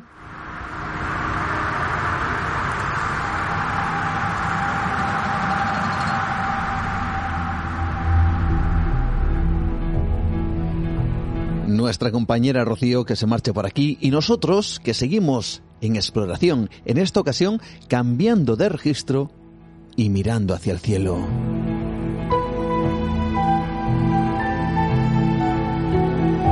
Vosotros lo sabéis bien amigos, hay gran cantidad de proyectos, algunos de ellos realmente fascinantes, otros parecen totalmente imposibles, pero que tienen a un protagonista absoluto y concreto, el planeta Marte. Desde los años 70 se han lanzado diferentes misiones, algunas de ellas con verdadero éxito, otras, por ejemplo, como ahora mismo que estamos hablando, se están dirigiendo, están ahora mismo en el espacio de camino a Marte, pero la mayoría de ellas buscan añadir una clave, una respuesta, la que llevamos buscando casi de forma ansiosa desde el principio de esta misma exploración, la búsqueda de vida, más allá de nuestro planeta, o al menos la confirmación de vida más allá de nuestro planeta. Eso parece que está siendo cada vez más evidente en el planeta rojo, en Marte, y cada vez las exploraciones están dando sus frutos y están dando sus resultados. Ahora mismo, en Nueva Dimensión, llega José Manuel Nieves, el experto en ciencia y tecnología del diario BC, que nos va a llevar por ese terreno, por la investigación y por los nuevos descubrimientos del planeta rojo que, como digo, está siendo y será seguramente en el futuro el verdadero protagonista de muchas noticias totalmente alucinantes. Vamos a conocer la última que se ha descubierto, grandes inundaciones que parece que demuestran que el lugar, la vida en Marte, es uno de esos grandes retos, por lo menos para confirmar que existió. Vamos a conocer más detalles con José Manuel Nieves.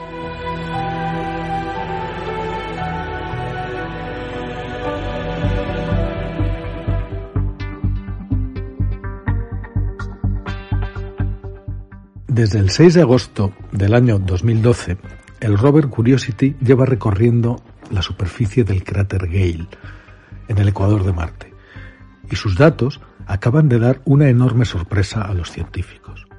En ese enorme y antiguo cráter, que, tiene 154 kilómetros de diámetro, en efecto, no solamente hubo lagos y arroyos en el pasado, sino que fue el escenario hace casi 4.000 millones de años de una serie de gigantescas inundaciones. Inundaciones que, según los investigadores, tuvieron una magnitud que han calificado de inimaginable. El hallazgo, además, refuerza la posibilidad de que allí la vida pudiera haber florecido en algún momento del pasado del planeta rojo. Se trata de un trabajo impresionante. Lo acaban de publicar en una revista científica y se basa el trabajo, el estudio, en un análisis detallado de los datos del Curiosity de la NASA, de ese rover mm, que os decía hace un momento y ha sido llevado a cabo por investigadores de varias universidades. Pues según los científicos, la violentísima mega inundación fue provocada probablemente por el calor que se desprendió del impacto de un meteorito, que de golpe fundió el hielo que estaba almacenado en la superficie marciana. Creó una sucesión de olas gigantes que arrasaron por completo la zona. Las estructuras geológicas dejadas por esas olas resulta que son muy parecidas a las que hay aquí en la Tierra por los mismos motivos y son familiares, resultaron familiares para los investigadores. De hecho, han conseguido, lo que han hecho ha sido identificar por primera vez desde que se estudia en Marte mega inundaciones utilizando los datos sedimentológicos observados por el rover, por el Curiosity. ¿Qué es lo que pasa? ¿Por qué no se habían visto antes? Pues porque hay que buscar, hay que saber lo que estás buscando, ¿no? Y de la misma manera que sucede aquí en nuestro planeta, en la Tierra, también en Marte las características geológicas, como por ejemplo la acción del agua y del viento, como es el caso, es como si se congelaran en el tiempo y así permanecen durante millones de años. Y eso permite obtener una valiosísima información sobre los procesos que en el pasado dieron forma a la superficie de ambos planetas, tanto allí como aquí. En este caso concreto, lo que hicieron los científicos fue observar una serie de grandes ondulaciones en las capas sedimentarias del cráter, del cráter Gale, unas estructuras que se conocen como antidunas. Y tenían estas, estas crestas, estas, estas ondulaciones, unos 10 metros de altura y estaban espaciadas por unos 137 metros una de otra. Pues estas antidunas, que como ya os dije son idénticas a las que se formaron en la Tierra, por ejemplo, eh, también por deshielo, ¿no? hace unos dos millones de años, pues indican un flujo de mega inundaciones, que en este caso, en el fondo del cráter Gale marciano, tuvieron lugar hace unos 4.000 millones de años. Para los científicos, la causa más probable es eh, de la inundación de Marte fue el súbito derretimiento del hielo a causa del calor generado por un gran impacto. ¿no? ¿Qué hizo el impacto? Liberar grandes cantidades de dióxido de carbono y de metano de los reservorios congelados del planeta, el vapor de agua junto con esos gases se combinaron para dar lugar a un breve pero intensísimo periodo de condiciones cálidas y húmedas y el resultado fue que se produjeron durante ese periodo de humedad lluvias torrenciales por todas partes. De hecho, la condensación formó nubes de vapor de agua y esas fueron las responsables de que se desencadenaran aguaceros tremendos que probablemente se fueron descargando por todo Marte. ¿no? Ese agua entró en el cráter Gale y se combinó, que aquí es lo importante, con el agua que bajaba del monte Sharp. Justo en el centro del cráter Gale hay una montaña que se llama Monte Sharp. Y ese deshielo que afectaba a las lluvias, mientras llovía, por una parte entraba agua en el cráter y por otra el agua del monte bajaba por sus laderas. ¿no? Al encontrarse las dos aguas se produjeron una serie de gigantescas y repentinas inundaciones de olas gigantes que fueron depositando esas crestas de grava en la llanura, esas crestas, esas ondulaciones que han detectado los científicos, ¿no? creando ese patrón tan familiar. El equipo científico del Curiosity también había establecido ya hace tiempo que en el cráter, en ese cráter, en el pasado, hubo lagos y arroyos persistentes, es decir, que duraron mucho tiempo, ¿no? Cosas que se forman y que desaparecen pronto, ¿no? Y que esos cuerpos de agua de larga duración resulta que son unos indicadores excelentes de que allí, en ese cráter, igual que en el monte Sharp dentro de él, eran perfectamente capaces de sustentar vida microbiana. Lo que han hecho estos investigadores, comprobando estas mega inundaciones, es que el Marte primitivo era un mundo muy activo desde el punto de vista geológico y que el planeta tenía todas las condiciones que se necesitan para soportar la presencia de agua líquida en la superficie. Y sabemos que aquí en la Tierra, donde hay agua, hay vida. Marte, eso ya no se discute prácticamente, fue un planeta habitable. ¿Pero estaba realmente habitado?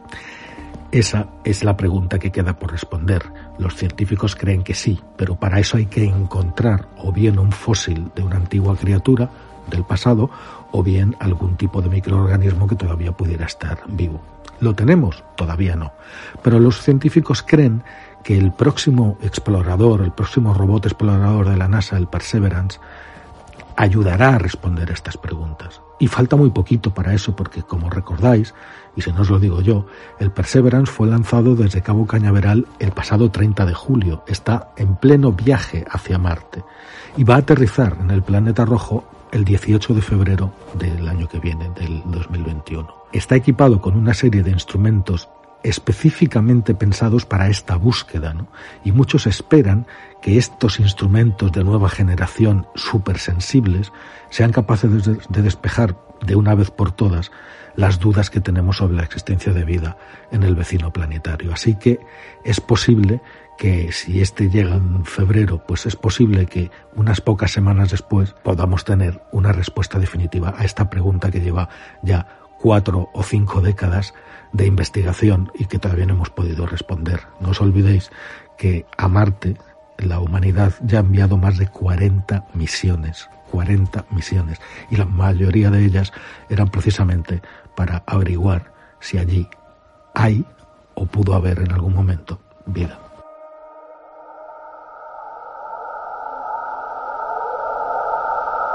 La exploración del planeta rojo que desde luego está dando sus frutos y poco a poco se van descubriendo cosas nuevas y también una de ellas es sin duda alguna eh, la que todo el mundo está esperando. El dar de manera definitiva la respuesta a esa pregunta, lo que decía antes, ¿no?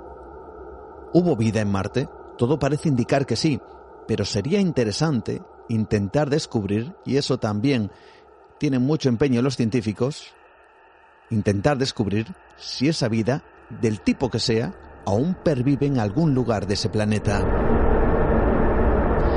El planeta rojo que lo miraban precisamente las antiguas culturas y creían ver algo en él, la figura de un dios que podía de alguna forma determinar el destino de los hombres. El dios de la guerra, el dios de la muerte, precisamente por ese color rojo que teñía parte de su superficie y que desde la Tierra se podía ver ese punto diferente a los demás, ese color rojo que indicaba, al menos para esas sociedades y esas civilizaciones antiguas, que algo habitaba poderoso, un Dios, algo que podía de alguna forma determinar nuestro destino. Y eso se ha ido llevando a lo largo de la historia, a lo largo del tiempo. Porque el hombre ha estado mirando, lo decía al principio en la introducción en el programa, siempre ha estado mirando hacia el cielo, siempre ha estado buscando la respuesta en las estrellas. Y muchas veces se ha tenido la sensación que los astros, en función de su posición en el cielo, determinaban y determinan el futuro del hombre. Y esa creencia se sigue manteniendo a día de hoy. Y está, precisamente, en este año 2020, esa astrología que sigue mirando a los astros en busca de dar por lo menos una clave, una pista, una línea en donde dicen que la humanidad va a encarrilar su destino. Así que esta noche no nos resistimos a intentar por lo menos dar ese paso, plantearos qué es lo que dice la astronomía sobre el futuro, el próximo destino de la humanidad, al menos dicen en lo que queda de año, que es muy poquito este mes, pero vamos a ver, por lo menos a modo de curiosidad, sana curiosidad sin duda alguna, cuando dice que ve cosas que nos pueden marcar, como digo, nuestro futuro más o menos inmediato. Vamos a conocerlo, vamos a descubrirlo. ¿Os apetece? Vamos a por ello.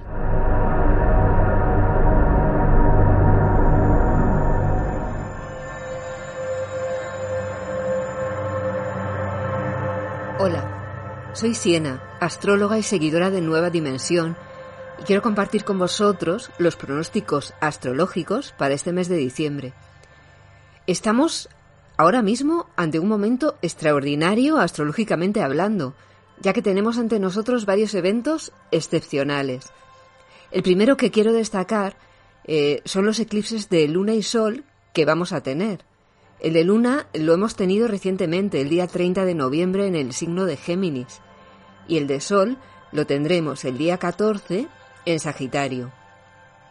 El influjo de estos eclipses podremos notarlos no solo durante los días del evento, sino que se activan una semana antes y luego se alargan un par de semanas más, por lo que estarán presentes durante todo el mes de diciembre. Y bueno, no tenemos que vivirlos con miedo, sino como una oportunidad para mejorar, para aprender, para tener mayor conciencia. Además, estos eclipses están tocando el eje Géminis-Sagitario, que se volverá a activar en mayo y junio del 21, con otro eclipse de luna y también tendremos en noviembre y diciembre. Bueno, pues este eje, Géminis y Sagitario, está afectando principalmente a la comunicación y al aprendizaje, así que nos van a invitar a aprender nuevas maneras de comunicarnos, nuevos modos de adquirir conocimientos, nos van a dar la oportunidad de tomar conciencia y ver las cosas desde otro punto de vista. Eh, pero aparte de este evento, eh, este mes de diciembre, vamos a tener un, momento histórico astrológico. Por fin se deshace la gran conjunción de Saturno, Júpiter y Plutón en Capricornio, que tanto nos ha hecho sufrir y, y, que ha hecho tambalearse a todo el mundo, tirando abajo todo lo establecido.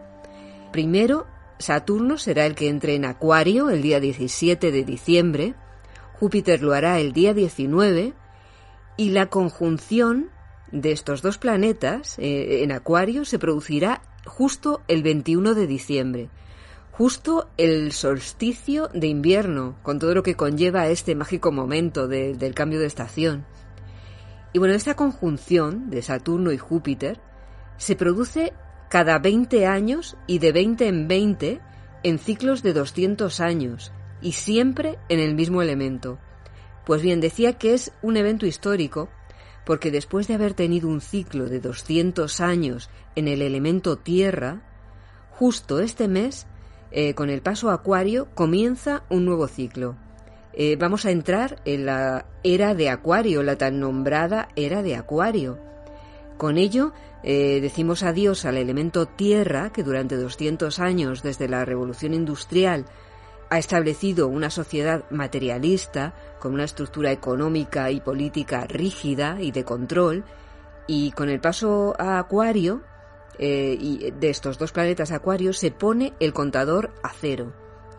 Es la oportunidad que tenemos para dejar atrás una sociedad que ya se ha quedado obsoleta, de viejas estructuras, y esta conjunción nos invita a hacer balance, a reflexionar, atrevernos a cambiar todo lo que ya no nos sirve, a encontrar nuevas maneras de hacer las cosas, eh, hay un cambio de conciencia.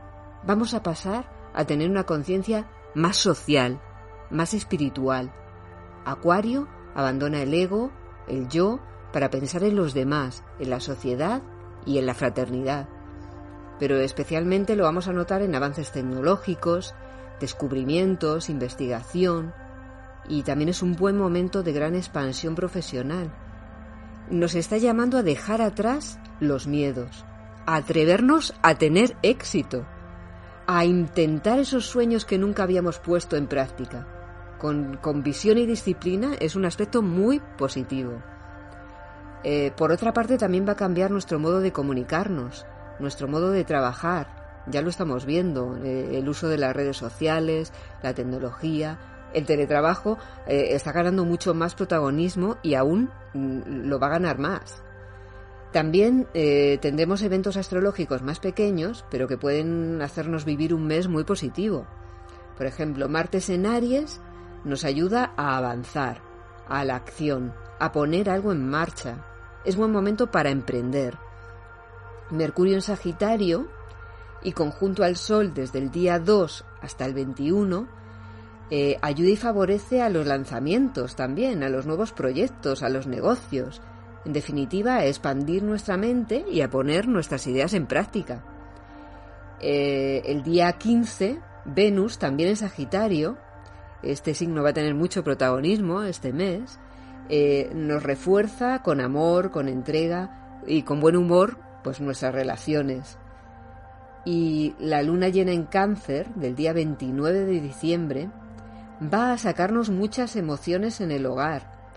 Eh, está en trino con Neptuno y nos va a, ayudar a recuperar la ilusión, nos va a motivar a acercarnos, a reconciliarnos y a poner un buen cierre de año a todos estos problemas que hemos pasado. Y sin más, os deseo un mes lleno de conciencia y de acontecimientos positivos.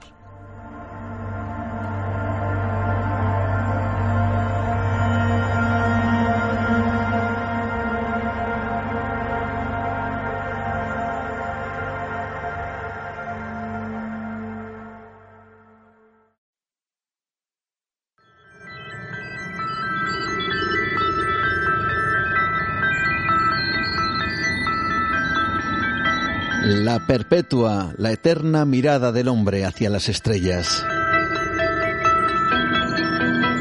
Agotando poco a poco nuestro tiempo de radio aquí en Nueva Dimensión. Pero en estos eh, minutos apenas que nos quedan, Tan solo he de daros las gracias a todos y cada uno de vosotros que hayáis estado y que estuvisteis la semana pasada en Zamora, que estuvisteis disfrutando de nuestro programa en directo y también a todos los que habéis escuchado el programa y os habéis realmente emocionado. Hay una gran cantidad de mensajes, no puedo leerlos todos, es imposible. A través, a través de WhatsApp también nos ha llegado un montón de mensajes hablando de la increíble sensibilidad de Marcos Rodríguez Pantoja, de su experiencia, hablando precisamente de su familia, esa otra familia, una familia que cuesta muchas veces asimilar, esa familia de lobos, su padre, su madre, cuando dice eso de papá, mamá, mis hermanos, que no se refiere a humanos, se refiere a lobos, su forma de expresarse, su forma de comunicar, su forma de contar su historia ha calado profundamente en muchos de vosotros. Nos habéis incluso reconocido que habéis llorado cuando habéis escuchado la historia de Marcos Rodríguez Pantoja, también por desgracia el triste final de su familia, y que de alguna forma incluso os habéis sentido casi casi como distantes con el ser humano al descubrir lo que somos capaces de hacer, por desgracia, en el lado negativo pero también la empatía profunda que habéis tenido con Marcos Rodríguez Pantoja y su historia, y la empatía, fijaos bien, y esto me parece alucinante, con esa familia que muchos de vosotros no conocisteis, yo tampoco la conocí, de hecho solo lo conoció el propio protagonista del programa de la semana pasada, pero aún así eh, casi hemos sentido el aullido del lobo, ¿verdad? Casi hemos sentido ese amor extraño del animal con el humano, casi hemos sentido esa protección que procuraron estos lobos al propio Marcos Rodríguez Pantoja. Y casi hemos sentido como propia la desaparición, la muerte, algunos dirían que el asesinato de esta familia. Para Marcos Rodríguez Pantoja ha sido un verdadero placer haber compartido con nosotros y con el público que estuvo en Zamora eh, todas sus experiencias. Y de alguna forma hemos querido trasladaros a través del programa esas sensaciones, esas emociones, desde luego que únicas, porque estamos convencidos, no habrá otro Marcos Rodríguez Pantoja. Quizá lo haya en algún lugar del mundo, perdido, no lo sé, pero desde luego en España no, porque ese mundo ya terminó, ese mundo en donde Marcos se crió solo en el monte con los lobos, ya prácticamente ha desaparecido, y este en el que vivimos casi casi es yo diría que totalmente ajeno a la propia esencia de nuestro protagonista. Así que gracias a todos por vuestras opiniones, por vuestros comentarios y de verdad, por algunas lágrimas que nos habéis hecho llegar, que nos habéis dicho, he llorado con lo que le pasó a este hombre. Así que, de verdad amigos, esta familia dimensionaria es absolutamente increíble y tan solo quiero daros y tan solo quiero daros las gracias a todos por participar y por comentar en un programa que yo creo que fue absolutamente mágico.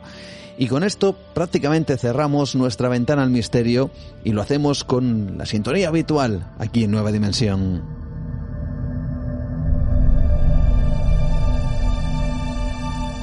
También un programa emocionante. Hemos comenzado con David Cuevas, con la historia de Olivia, que tiene un poco de todo y que tiene desde luego un mensaje que quizá ayude a mucha gente. Esa sonrisa para que nadie llore.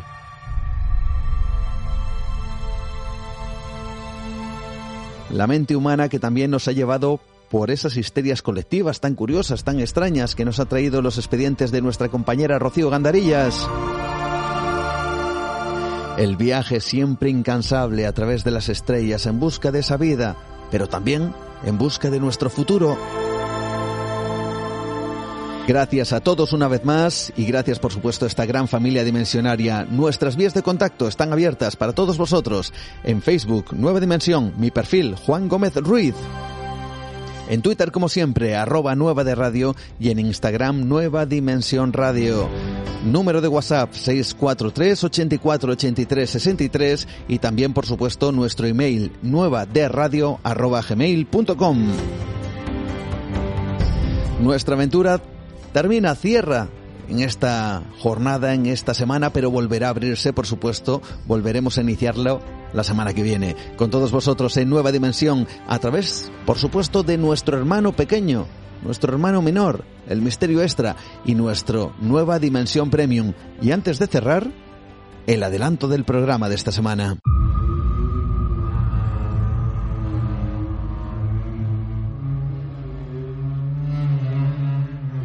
Yo morí el 3 de mayo de 1962 y fui enterrado aquí al día siguiente. Quedas envenenado por mi arma. Te pone en un estado donde estás durmiendo, pero es un sueño donde están al borde de la vida y la muerte. Y de repente nos encontramos con una niña de 14 años y eh, que había muerto, que los había muerto en manos de la madre, que la madre nos contaba la historia de la muerte, que meses después apareció en, la, en su casa llamando a la puerta en un estado zombie. Mire, esto no le interesa a nadie. No interesa lo ocurrido. Se acabó. Pero el hecho es que la gente entierra a sus muertos en el jardín de su casa muchos con la cabeza cortada para que no pueda venir el bocor a despertarles, a convertirles en zombies. Hoy en día, hasta con la, con la boca, con los oídos cosidos para que no puedan escuchar los cánticos del bocor. Eso está ocurriendo.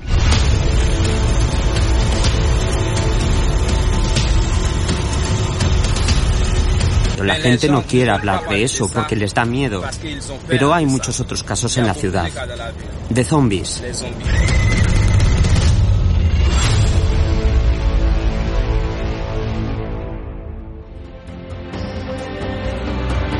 Gracias, por supuesto, a todos los que nos apoyáis y a todos los que os unís a ese universo expandido de nueva dimensión. Lo dicho, nos encontramos dentro de siete días en nuestros programas habituales y por supuesto también en Onda Cero, madrugada del miércoles al jueves, en el programa No Son Horas, después de José Ramón de la Morena y también en Espacio en Blanco a través de las redes sociales y de vez en cuando también contando historias alucinantes en Radio Nacional de España. Lo dicho, ha sido un verdadero placer, así que, como siempre, saludos de Juan Gómez, muy buenas noches, buena semana, adiós.